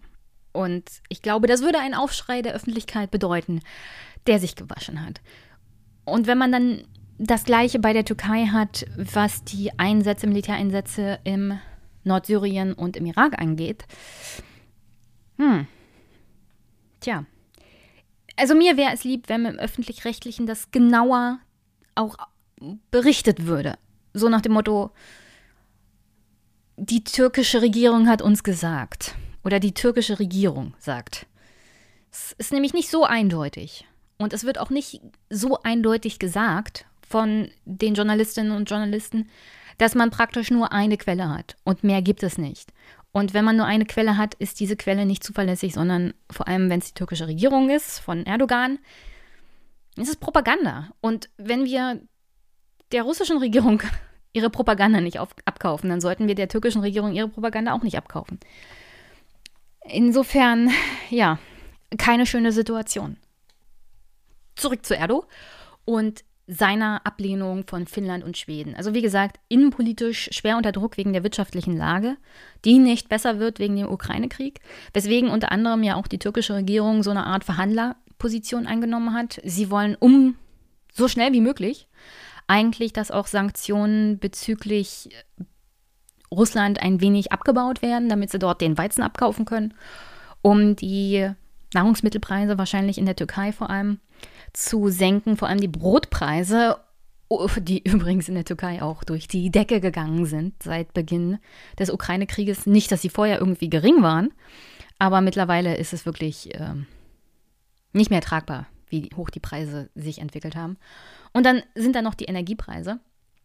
Also die ganze Situation wird auch für die türkische Regierung Erdogan sehr, sehr gefährlich im Hinblick auf die nächsten Wahlen. Und deswegen, ja, die Türkei ist, also wenn wir von Abhängigkeit sprechen, in europäischem Sinne, die Türkei ist noch abhängiger von Russland in mehrerer Perspektive und in einer Situation seit 2017, die es eigentlich nicht zulässt, dass die Preise noch weiter explodieren. Nun haben, haben wir den Krieg und die Lieferungen von Öl, Gas und Weizen sind schwer getroffen, was an Weizen exportiert wird. Und da habe ich letztens erst Zahlen getwittert, weil die russische Regierung natürlich trotzdem weiterhin doch durchaus damit angibt, wenn sie Weizen exportiert. Und äh, vielleicht einer der nächsten Folgen gehe ich nochmal auf das Problem Weizen, Getreide, Hunger ein.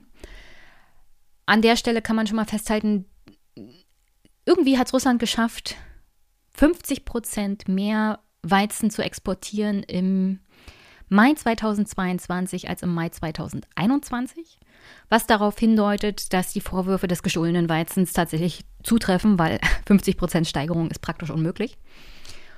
Ohne dass man irgendwo noch eine Quelle hat, die das unterfüttert. Also muss es gestohlener Weizen sein. Denn die Ernte ist nicht innerhalb eines Jahres um 50 Prozent gestiegen, jedenfalls nicht der Ertrag. Und wenn man bedenkt, dass die russische Regierung in dem gleichen Zeitraum auch eine Art Exportstopp für Getreide verfügt hatte, ist es unrealistisch, ja, zu denken, dass das nicht passiert ist. Insofern ein statistisch von der russischen Regierung selbst herausgegebener Beweis dafür, dass sie tatsächlich das Getreide geklaut haben und es weiterverkaufen. Abnehmer hauptsächlich Ägypten und Türkei. Ein paar Millionen Tonnen hat übrigens auch Griechenland gekauft. Aber die großen Abnehmer sind Ägypten und die Türkei. Und die Vorwürfe sind natürlich auch gleich im Raum gewesen von der ukrainischen Regierung. Übrigens gegen die Türkei und natürlich auch schlecht gelaunt gegen die NATO was sie ihrem Mitgliedstaat da durchgehen lassen bezüglich des geklauten Weizens, den die Türkei da abgekauft hat. Also auch da schlechte Laune, nachvollziehbare schlechte Laune. Der Ukraine gegen die NATO, weil die Türkei den Russen geklauten Weizen abkauft. Gleichzeitig ähm, hat sich vor allem die Türkei halt damit vorgetan, Verhandlungen als Zwischenhändler zwischen der Europäischen Union, Schrägstrich USA, also den westlichen Ländern und Russland bezüglich des Weizensexportes von ukrainischen Häfen zuzulassen. Weil die Türkei durchaus großes, großes Interesse daran hat, dass mehr Weizen fließt. Und alle möglichen anderen Dinge auch. Hauptsächlich Gas und Öl. Denn wie wir es gerade gehört haben, in der türkischen Bevölkerung macht sich zunehmend Unmut breit denn wir reden hier nicht über 8% Inflation, wir reden hier auf dem Papier 75% Inflation.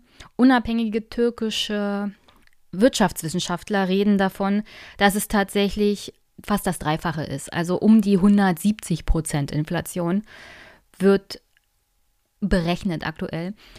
Warum es 75 Prozent auf dem Papier ist, was ja schon schlimm genug ist, ähm, diese unabhängigen Wirtschaftswissenschaftler werfen vor allem der türkischen Regierung und auch dem türkischen Statistischen Amt vor, die Zahlen zu schönigen.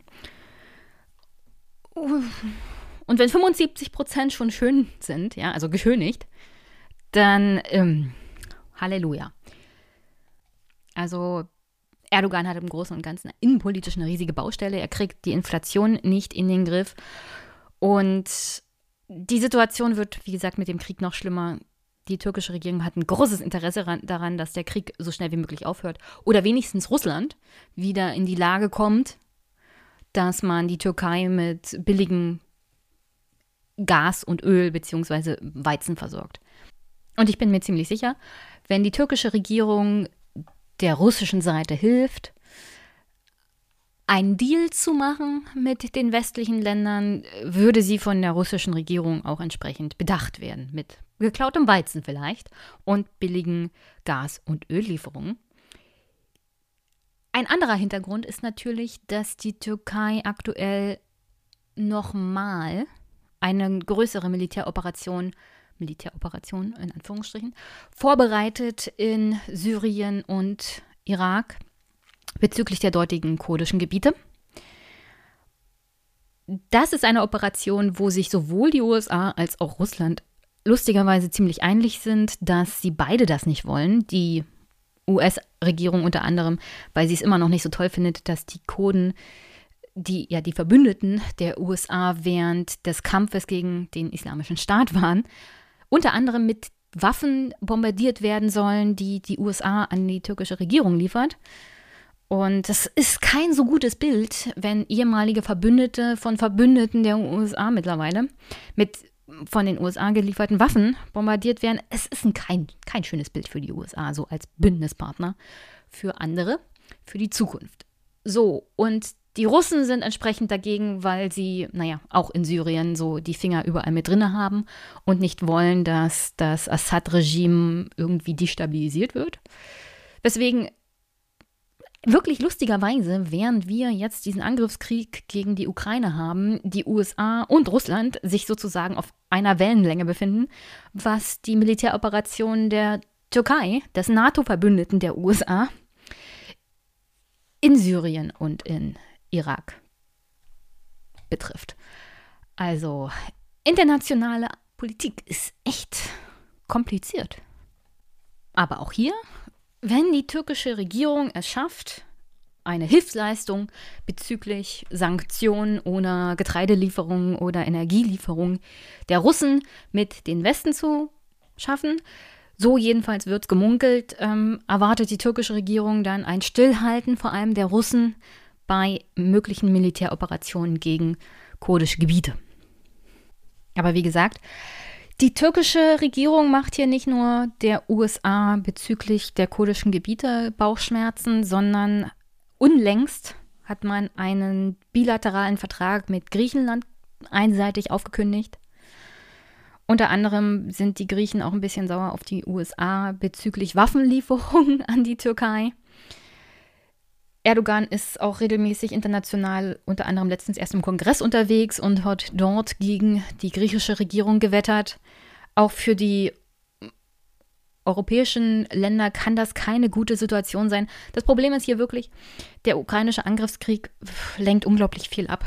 Ja, es ist kein Platz in der Berichterstattung für diesen, diese feineren Töne.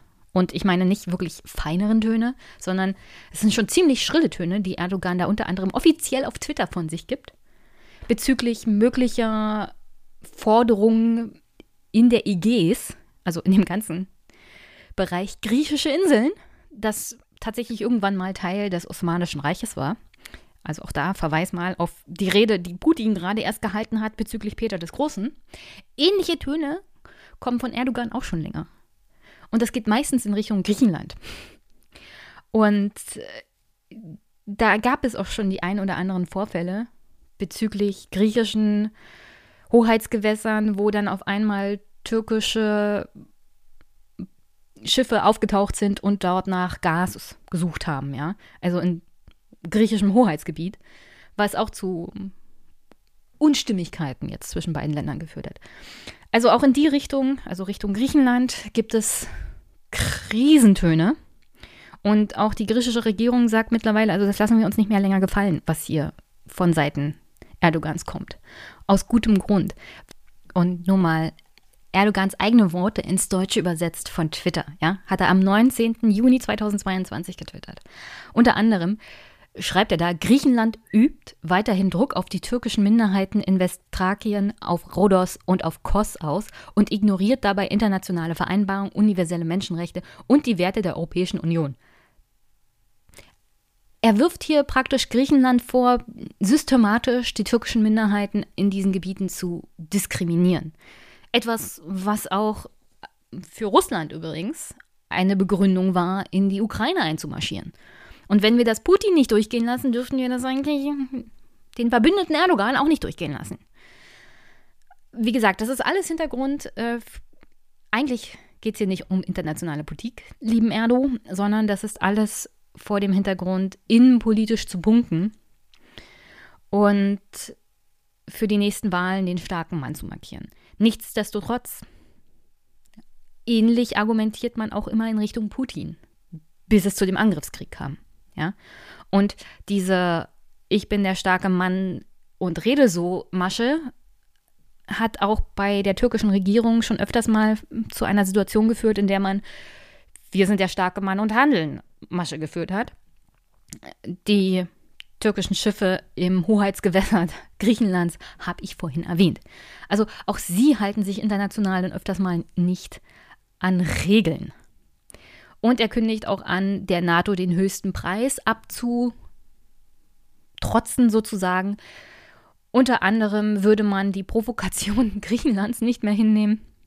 Also eine wirklich bei aller Neutralität betrachteten Situation absolut unrealistische Wiedergabe der Realität.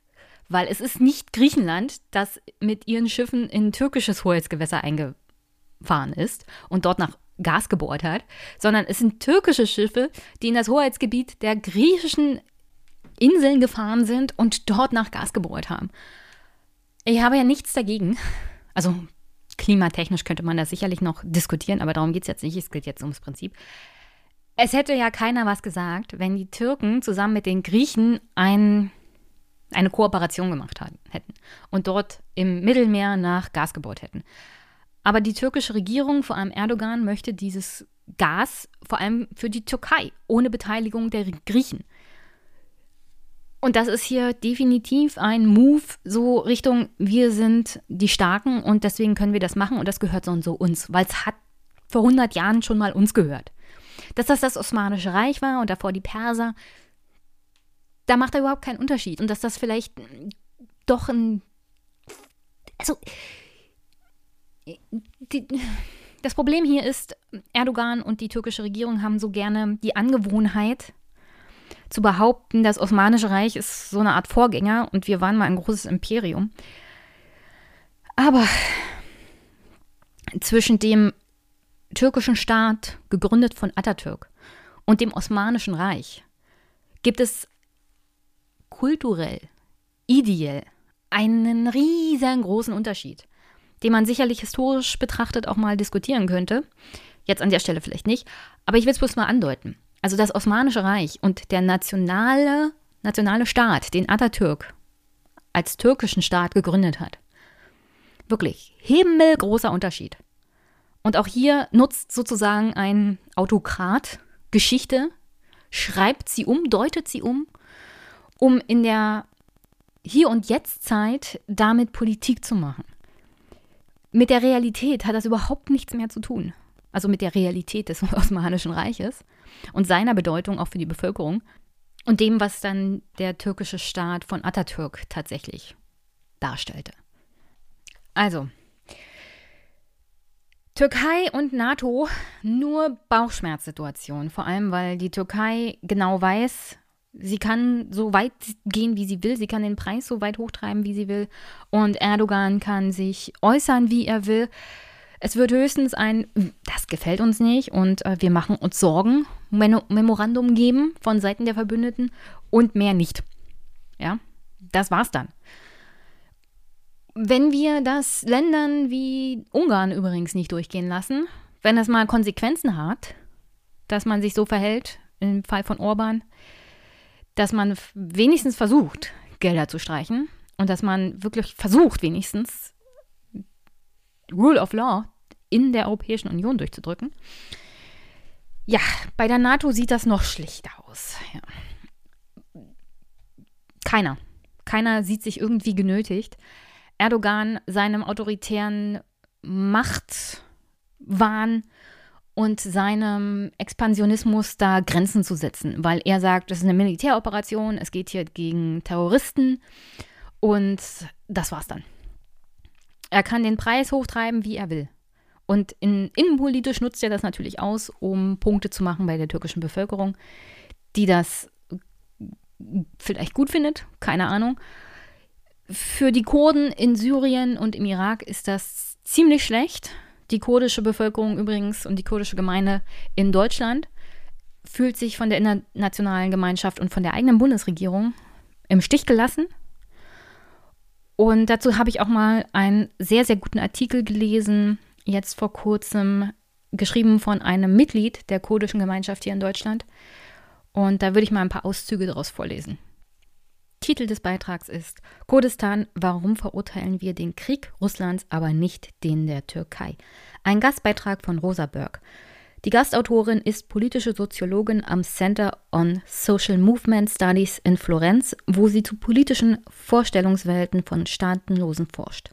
Für Forschungszwecke hielt sie sich in verschiedenen Teilen der kurdischen Regionen auf. Sie ist Autorin zahlreicher Artikel in Fachzeitschriften, Sammelbänden und internationalen Medien, wie unter anderem der New York Times. Zitat aus dem Artikel. Es sind Kampfjets und Haubitzen im Einsatz. Es wird bombardiert. Zivilistinnen werden verletzt und getötet.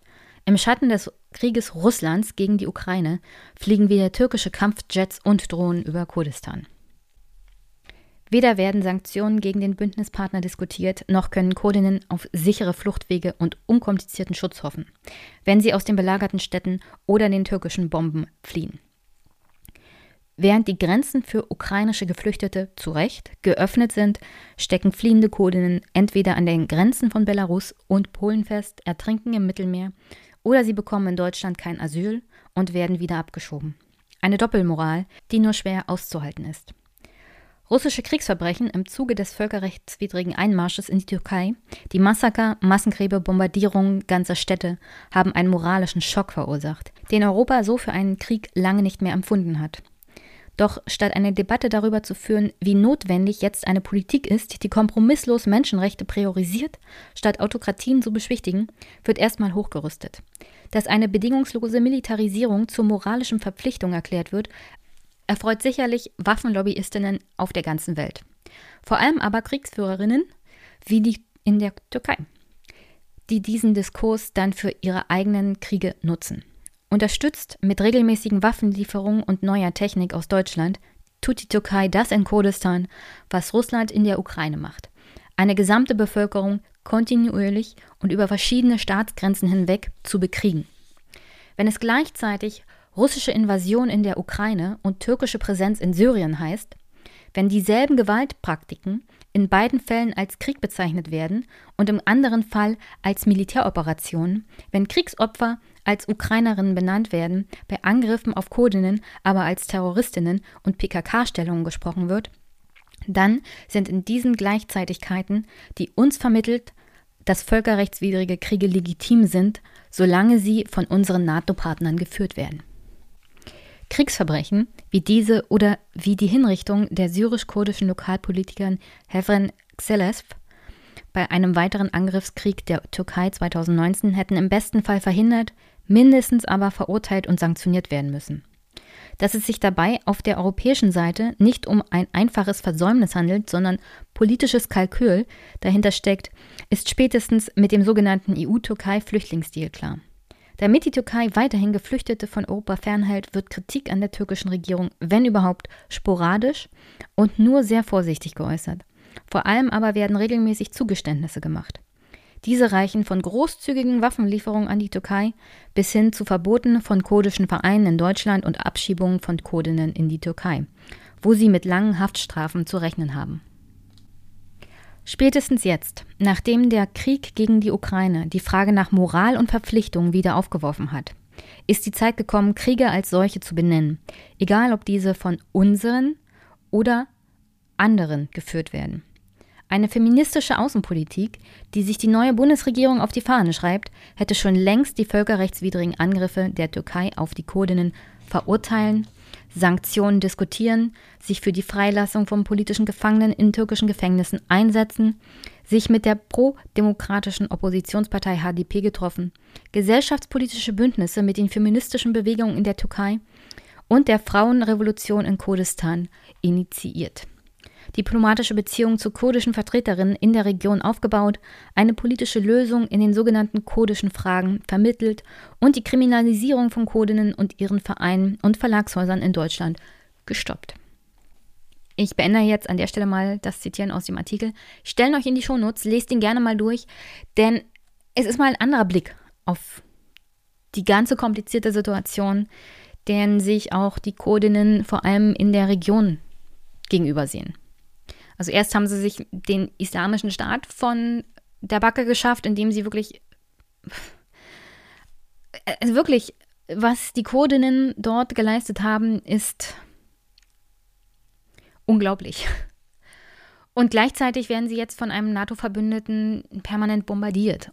Und, und ja, es, es heißt immer, die PKK-Stellungen und die terroristischen Stellungen Nichtsdestotrotz kommen massenhaft Zivilisten dabei ums Leben, auch Kinder. Und wenn wir in der öffentlichen Debatte die Berichte aus dem Ukraine-Krieg haben, wie zerstörerisch das russische Militär da vorgeht,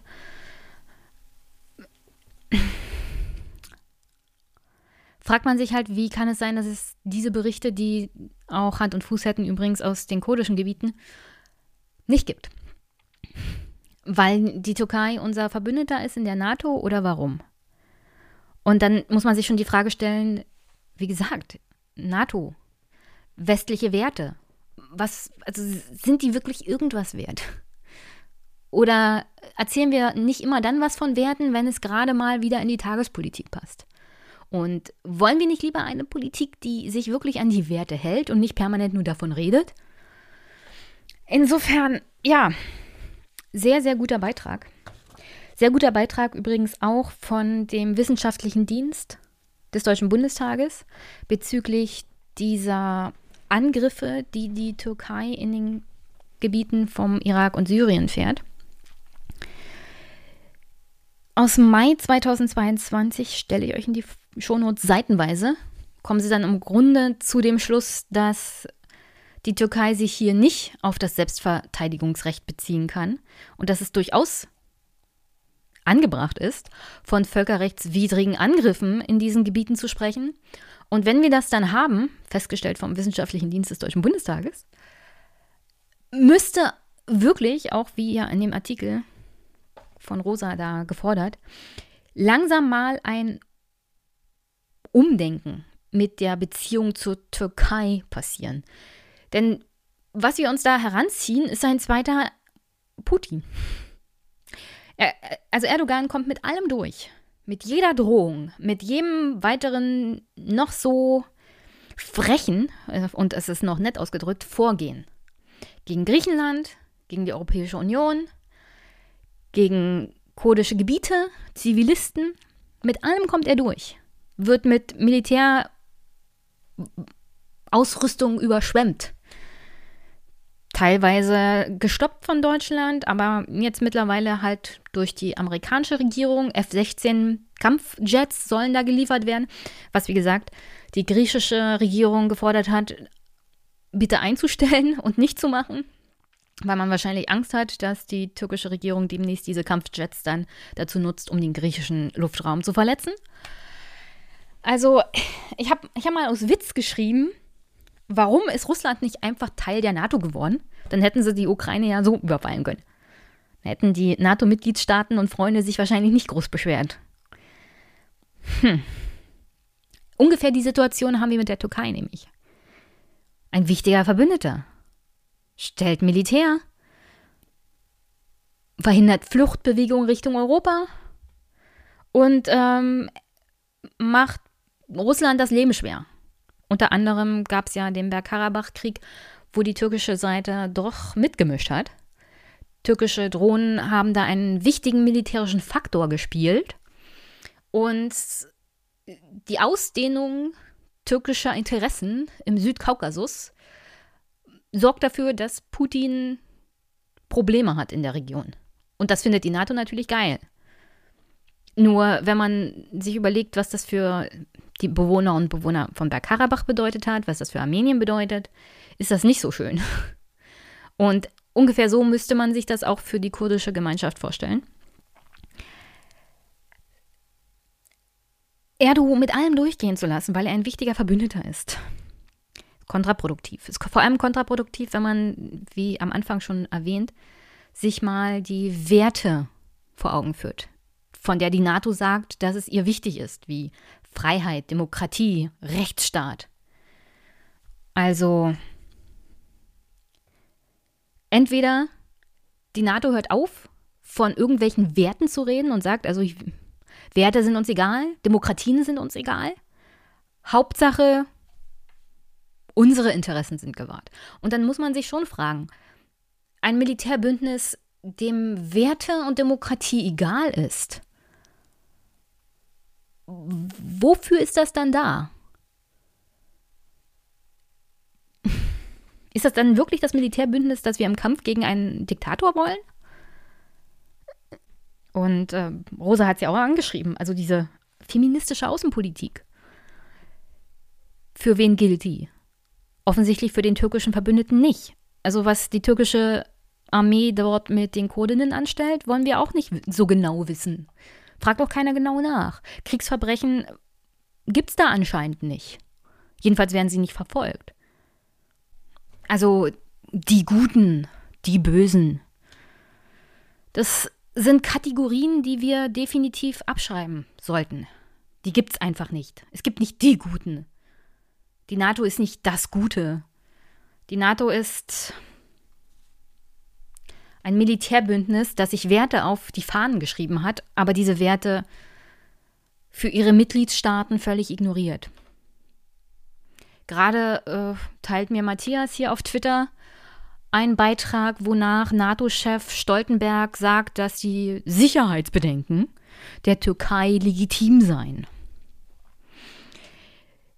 Wie gesagt, äh, Erdo treibt den Preis hoch für die Beteiligung oder den Zugang von Schweden und Finnland in die NATO und kriegt dafür wieder alles, was er will. Nur das Problem ist, oder für Stoltenberg ist es sicherlich kein Problem und für alle anderen, die nicht in Syrien und im Irak in den Kurdengebieten wohnen, ist es auch kein Problem. Nur alle, die dort leben, haben ein definitives Problem. Und sobald Erdo anfängt, auch gegenüber griechischen Gebieten Anspruch zu erheben, haben wir alle ein Problem. Andeuten tut er das ja andauernd. Und wenn man sich seine innenpolitische Problematik anguckt, holla, Besetzung einer griechischen Insel, um sich als starker Mann zu profilieren. Warum nicht? Das geht ja alles mit der Erzählung, die man so von sich gibt. Das geht ja alles mit dem Geschichtsrevisionismus, den unter anderem auch Erdogan betreibt. Deswegen habe keine Lust auf einen zweiten Putin. Und an der Stelle muss sich dann die NATO auch mal entscheiden. Also wir als Öffentlichkeit müssen ganz klar sagen, entweder ihr seid ein Militärbündnis, in dem euch diese Werte egal sind, nur dann ist die Frage, worum geht es eigentlich? Das sagt mal bitte ganz genau. Oder man hält sich an diese Werte und zeigt ganz klare Grenzen auf, auch gegenüber der Türkei. Anders, so jedenfalls die Erzählung, die mir übrigens auch bezüglich Russland ja jetzt permanent um die Ohren gehauen wird. Ander, andernfalls wird Putin demnächst gute Gesellschaft haben mit Erdo. Und ähm, nur so zur Info, die Türkei und Russland sind keine natürlichen Verbündeten, ganz im Gegenteil. Auch Erdogan hat ganz klare Einflusssphären, die er ausbauen möchte gegen Russland. Das heißt, wenn wir ihm vielleicht mal eine Grenze aufzeigen bezüglich der westlichen Allianz, kommt er wieder zur Vernunft, weil er will eigentlich auch im Südkaukasus mehr Einfluss gewinnen. Also wenn man das mal realpolitisch sieht, Erdo ist auch definitiv abhängig von der NATO und den westlichen Ländern. Glaube mehr als von Russland. Deswegen, man lässt ihm eigentlich viel zu viel durchgehen. Viel zu viel. Aus Angst. Die West westlichen Länder und Europa haben einfach viel zu viel Angst vor den Konsequenzen. Nur den längeren Atem hätten wirklich die westlichen Länder, die NATO-Mitglieder und Europa, wenn sie es mal riskieren würden. Aber sie kneifen ja immer gleich. Und deswegen wird, wird das mit den Werten, die propagiert werden, ja, von auch der Bundesregierung, die wir aktuell haben, so immer nur als Doppelmoral gesehen werden, weil sie immer kneifen, wenn es wirklich drauf ankommt. Und das ist natürlich der Vorteil, den Erdogan hat. Er muss nie lange durchhalten. Er muss nie kneifen, weil alle anderen immer gleich den Schwanz einziehen. Insofern, ja, das wollte ich hier mal loswerden an der Stelle. Und bin mal gespannt, wie das ausgeht mit der NATO. Wie ich ja gerade verlesen habe, wahrscheinlich kriegt Erdogan wieder, was er will. Demnächst wahrscheinlich dann auch wieder Waffenlieferungen von der Bundesregierung, die wir ja eingestellt hatten unter anderem. Aber jetzt ist er wieder Verbündeter. Das geht wieder. Und jetzt gibt es ja gute Rüstungsexporte mit der grünen Bundesregierungsbeteiligung. Also kein, kein Spaß, kein Spaß. Ähm, da gibt es wohl Überlegungen der Grünen unter anderem in der Bundesregierung, dass es auch gute Rüstungsexporte gibt. Auch gute Rüstungsexporte in Krisengebiete oder an Länder, die sich in der Kriegsführung in Kriegsgebieten beteiligen. Das war eigentlich im Bundestagswahlkampf ein bisschen anders versprochen, aber naja, Werte und Sachen, die man so verspricht und dann Realpolitik, die einen einholt, während man gleichzeitig über Werte redet. Ich bin schwer Werte allergisch mittlerweile. Also wenigstens die Erzählung davon. Wenn ihr euch nicht dran haltet, dann erzählt doch mir bitte keinen Unsinn. Ja? Also ihr könnt ja gerne das glauben, was ihr erzählt, aber wenn ihr nach diesem Werten nicht handelt, dann hört auf, es mir zu erzählen. Denn ich nehme es nur noch als, also PR wahr. Und PR ist keine Politik, sondern das ist, ich verkaufe mich den Wählerinnen und Wählern gut. Und wenn wir etwas nicht gebrauchen können, dann ist es diese schon fast lügenhafte PR in Kriegszeiten. Noch mehr Lügen in Kriegszeiten brauchen wir gar, garantiert nicht es ist so schon schwer genug durch den ganzen. Naja, Küppersbusch hat ja einen schönen Beitrag gemacht zu Propaganda in, im Ukraine-Krieg. Vielleicht guckt ihr euch den Beitrag mal an. Es ist, ja, alles nicht so schön. Und schwer, schwer bedenkenswert, was hier so alles geht wegen dem Angriffskrieg auf die Ukraine und im Windschatten dieses Angriffskrieges so an Menschenrechtsverletzungen unter anderem von NATO-Verbündeten geht. Und das wird alles Folgen haben, auch für die Zukunft. Denn die kurdischen ehemaligen Verbündeten der USA werden sich das merken. Und die sehen ja auch, dass sie im Stich gelassen werden, unter anderem, wie ihr sagt, die kurdische Gemeinde in Deutschland von ihrer eigenen Bundesregierung. Und die sind wirklich schwer getroffen und fühlen sich unter anderem auch kurdischen Angriffen schutzlos ausgeliefert. Da wird unter anderem berichtet, wie die türkische Regierung Kurdinnen und Kurden in Deutschland mit doppelter Staatsbürgerschaft, also auch Deutsche, ausspioniert und wenn sie dann irgendwann mal in die Türkei reisen, werden sie verhaftet. Also die Bundesregierung schützt nicht mal ihre eigenen Staatsbürger vor diesem Autokraten, der Teil eines Militärbündnisses ist, Teil der Guten gegen das Böse. Es ist schwer deprimierend, um ehrlich zu sein für mich. Schwer deprimierend, wie einem das erzählt wird, wie einem immer erzählt wird, dass man hier für das Gute kämpft und sich aber in keinster Weise danach richtet, nach diesen wirklich völkerrechtlichen Grundsätzen. Und wie Erdogan wirklich genauso agiert und kommuniziert wie Putin und dass man ihm das alles durchgehen lässt, dass man wegschaut, wenn er massenhaft Gebiete, Dörfer in Syrien und im Irak bombardiert, wo Zivilisten sterben, wo Kriegsverbrechen passieren. Und Stoltenberg steht dann da und sagt, ja, diese Sicherheitsbedenken der Türkei sind durchaus nachvollziehbar.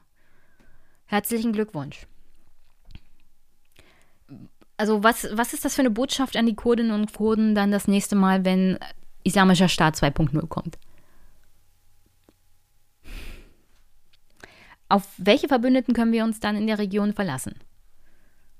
Die Türkei hat ja mit Erdogans Regierung teilweise den islamischen Staat hinter verschlossenen Türen unterstützt, hat da Öl abgekauft und alle solche witzigen Sachen.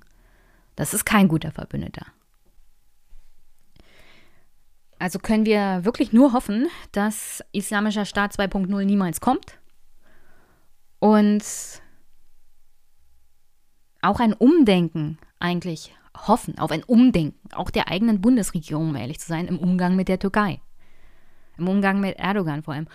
Und drittens, auch da stirbt die Hoffnung zuletzt, vielleicht im nächsten Jahr. Erdogans Abwahl. Das wäre doch mal was. Es wäre vielleicht wieder Aufleben der Demokratie in der Türkei. Aber mehr als hoffen, um ehrlich zu sein, am Ende dieses Beitrags habe ich nicht mehr. Was die Hoffnung für die NATO und deren werteorientiertes Handeln angeht, da habe ich schon aufgegeben. Das ist unrealistisch.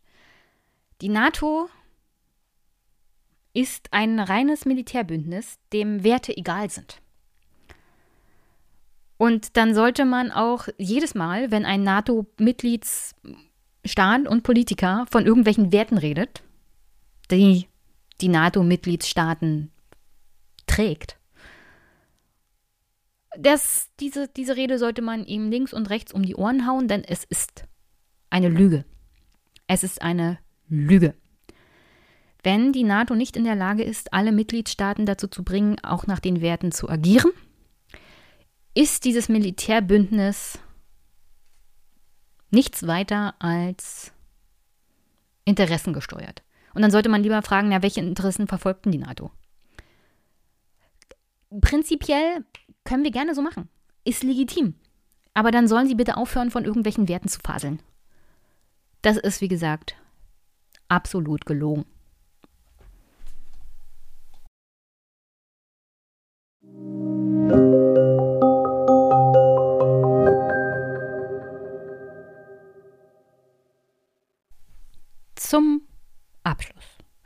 Ich hoffe, ihr hattet mit der heutigen Folge Spaß. Wir hören uns in zwei Wochen wieder.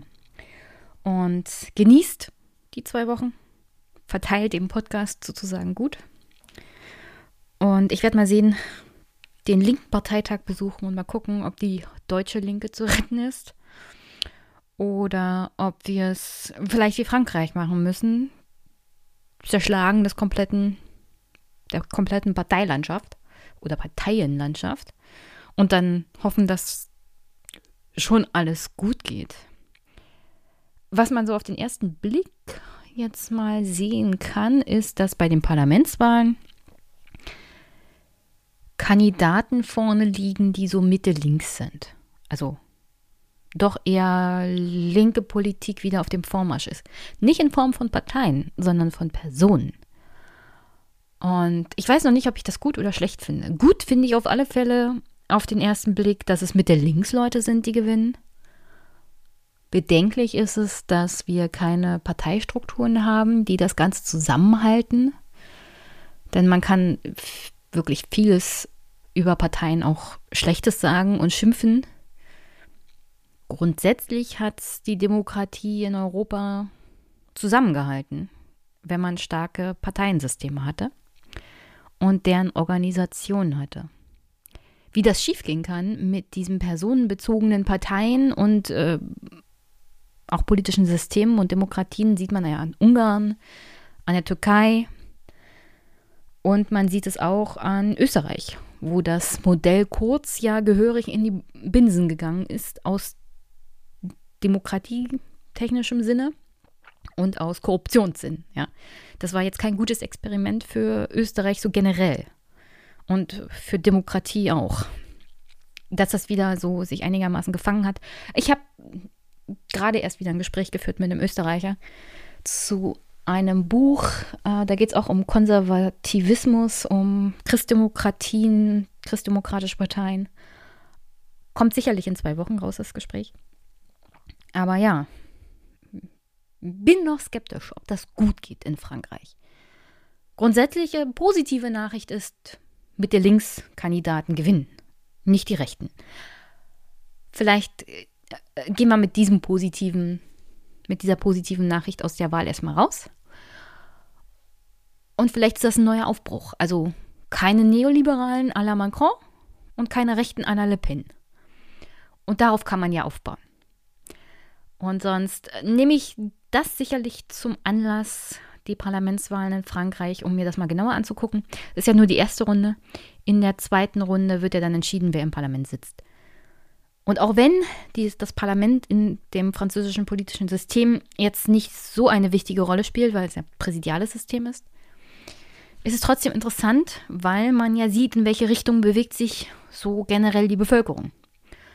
Und nach mm, Macron und neoliberaler Politik und der ganzen Reform und Gelbwestenbewegung ist der Wunsch nach linker Politik offensichtlich groß genug. Vor allem gesellschaftlich linker Politik und äh, auch wirtschaftlich sozial linker Politik. Und in Deutschland, hm, ich habe, hm, da habe ich weniger Optimismus für die nächsten Jahre. Ich glaube, weil Deutschland ja politisch bei der Entwicklung immer mindestens zehn Jahre hinterherhinkt, wird es hier erstmal schlimmer, bevor es besser wird. Zieht euch warm an. Vor allem im Winter, ja, bei den steigenden Heizkosten. Das meine ich nicht sarkastisch oder ironisch, sondern ganz ernst. Äh, ja, und sonst ja, wie gesagt, ich hoffe, ihr hattet heute viel, viel Spaß bei der Folge. Oh, werft mir das mit der NATO nicht allzu sehr vor, weil, wie gesagt, ich habe kein Problem prinzipiell mit Militärbündnissen. Nur, und das habe ich an der Stelle oft gesagt und sage es nochmal, wenn man ein Militärbündnis hat, von dem behauptet wird, wir vertreten Werte, dann muss man sich auch an diese Werte auch halten. Ja? Also bitte, NATO. Wenn, dann richtig. Insofern, vielleicht wäre es ja Zeit für eine Reform der NATO, Ausschluss der Türkei, was auch immer. Ich weiß, das klingt erstmal nicht sonderlich realpolitisch clever. Oder man entzieht der Türkei das Stimmrecht. Ist ja etwas, was in der Europäischen Union für Ungarn diskutiert wird. Vielleicht ist das auch eine Handhabung für die NATO, wer weiß. Also, und sonst, ja, Feedback würde ich mich riesig freuen. Es wird, würde mich freuen, wenn ihr die Folge teilt, weiterempfehlt. Und vielleicht, wenn ihr Davids Buch lest. Ich weiß nicht, ob ich es oft genug gesagt habe heute, aber es ist wirklich ein geniales Buch.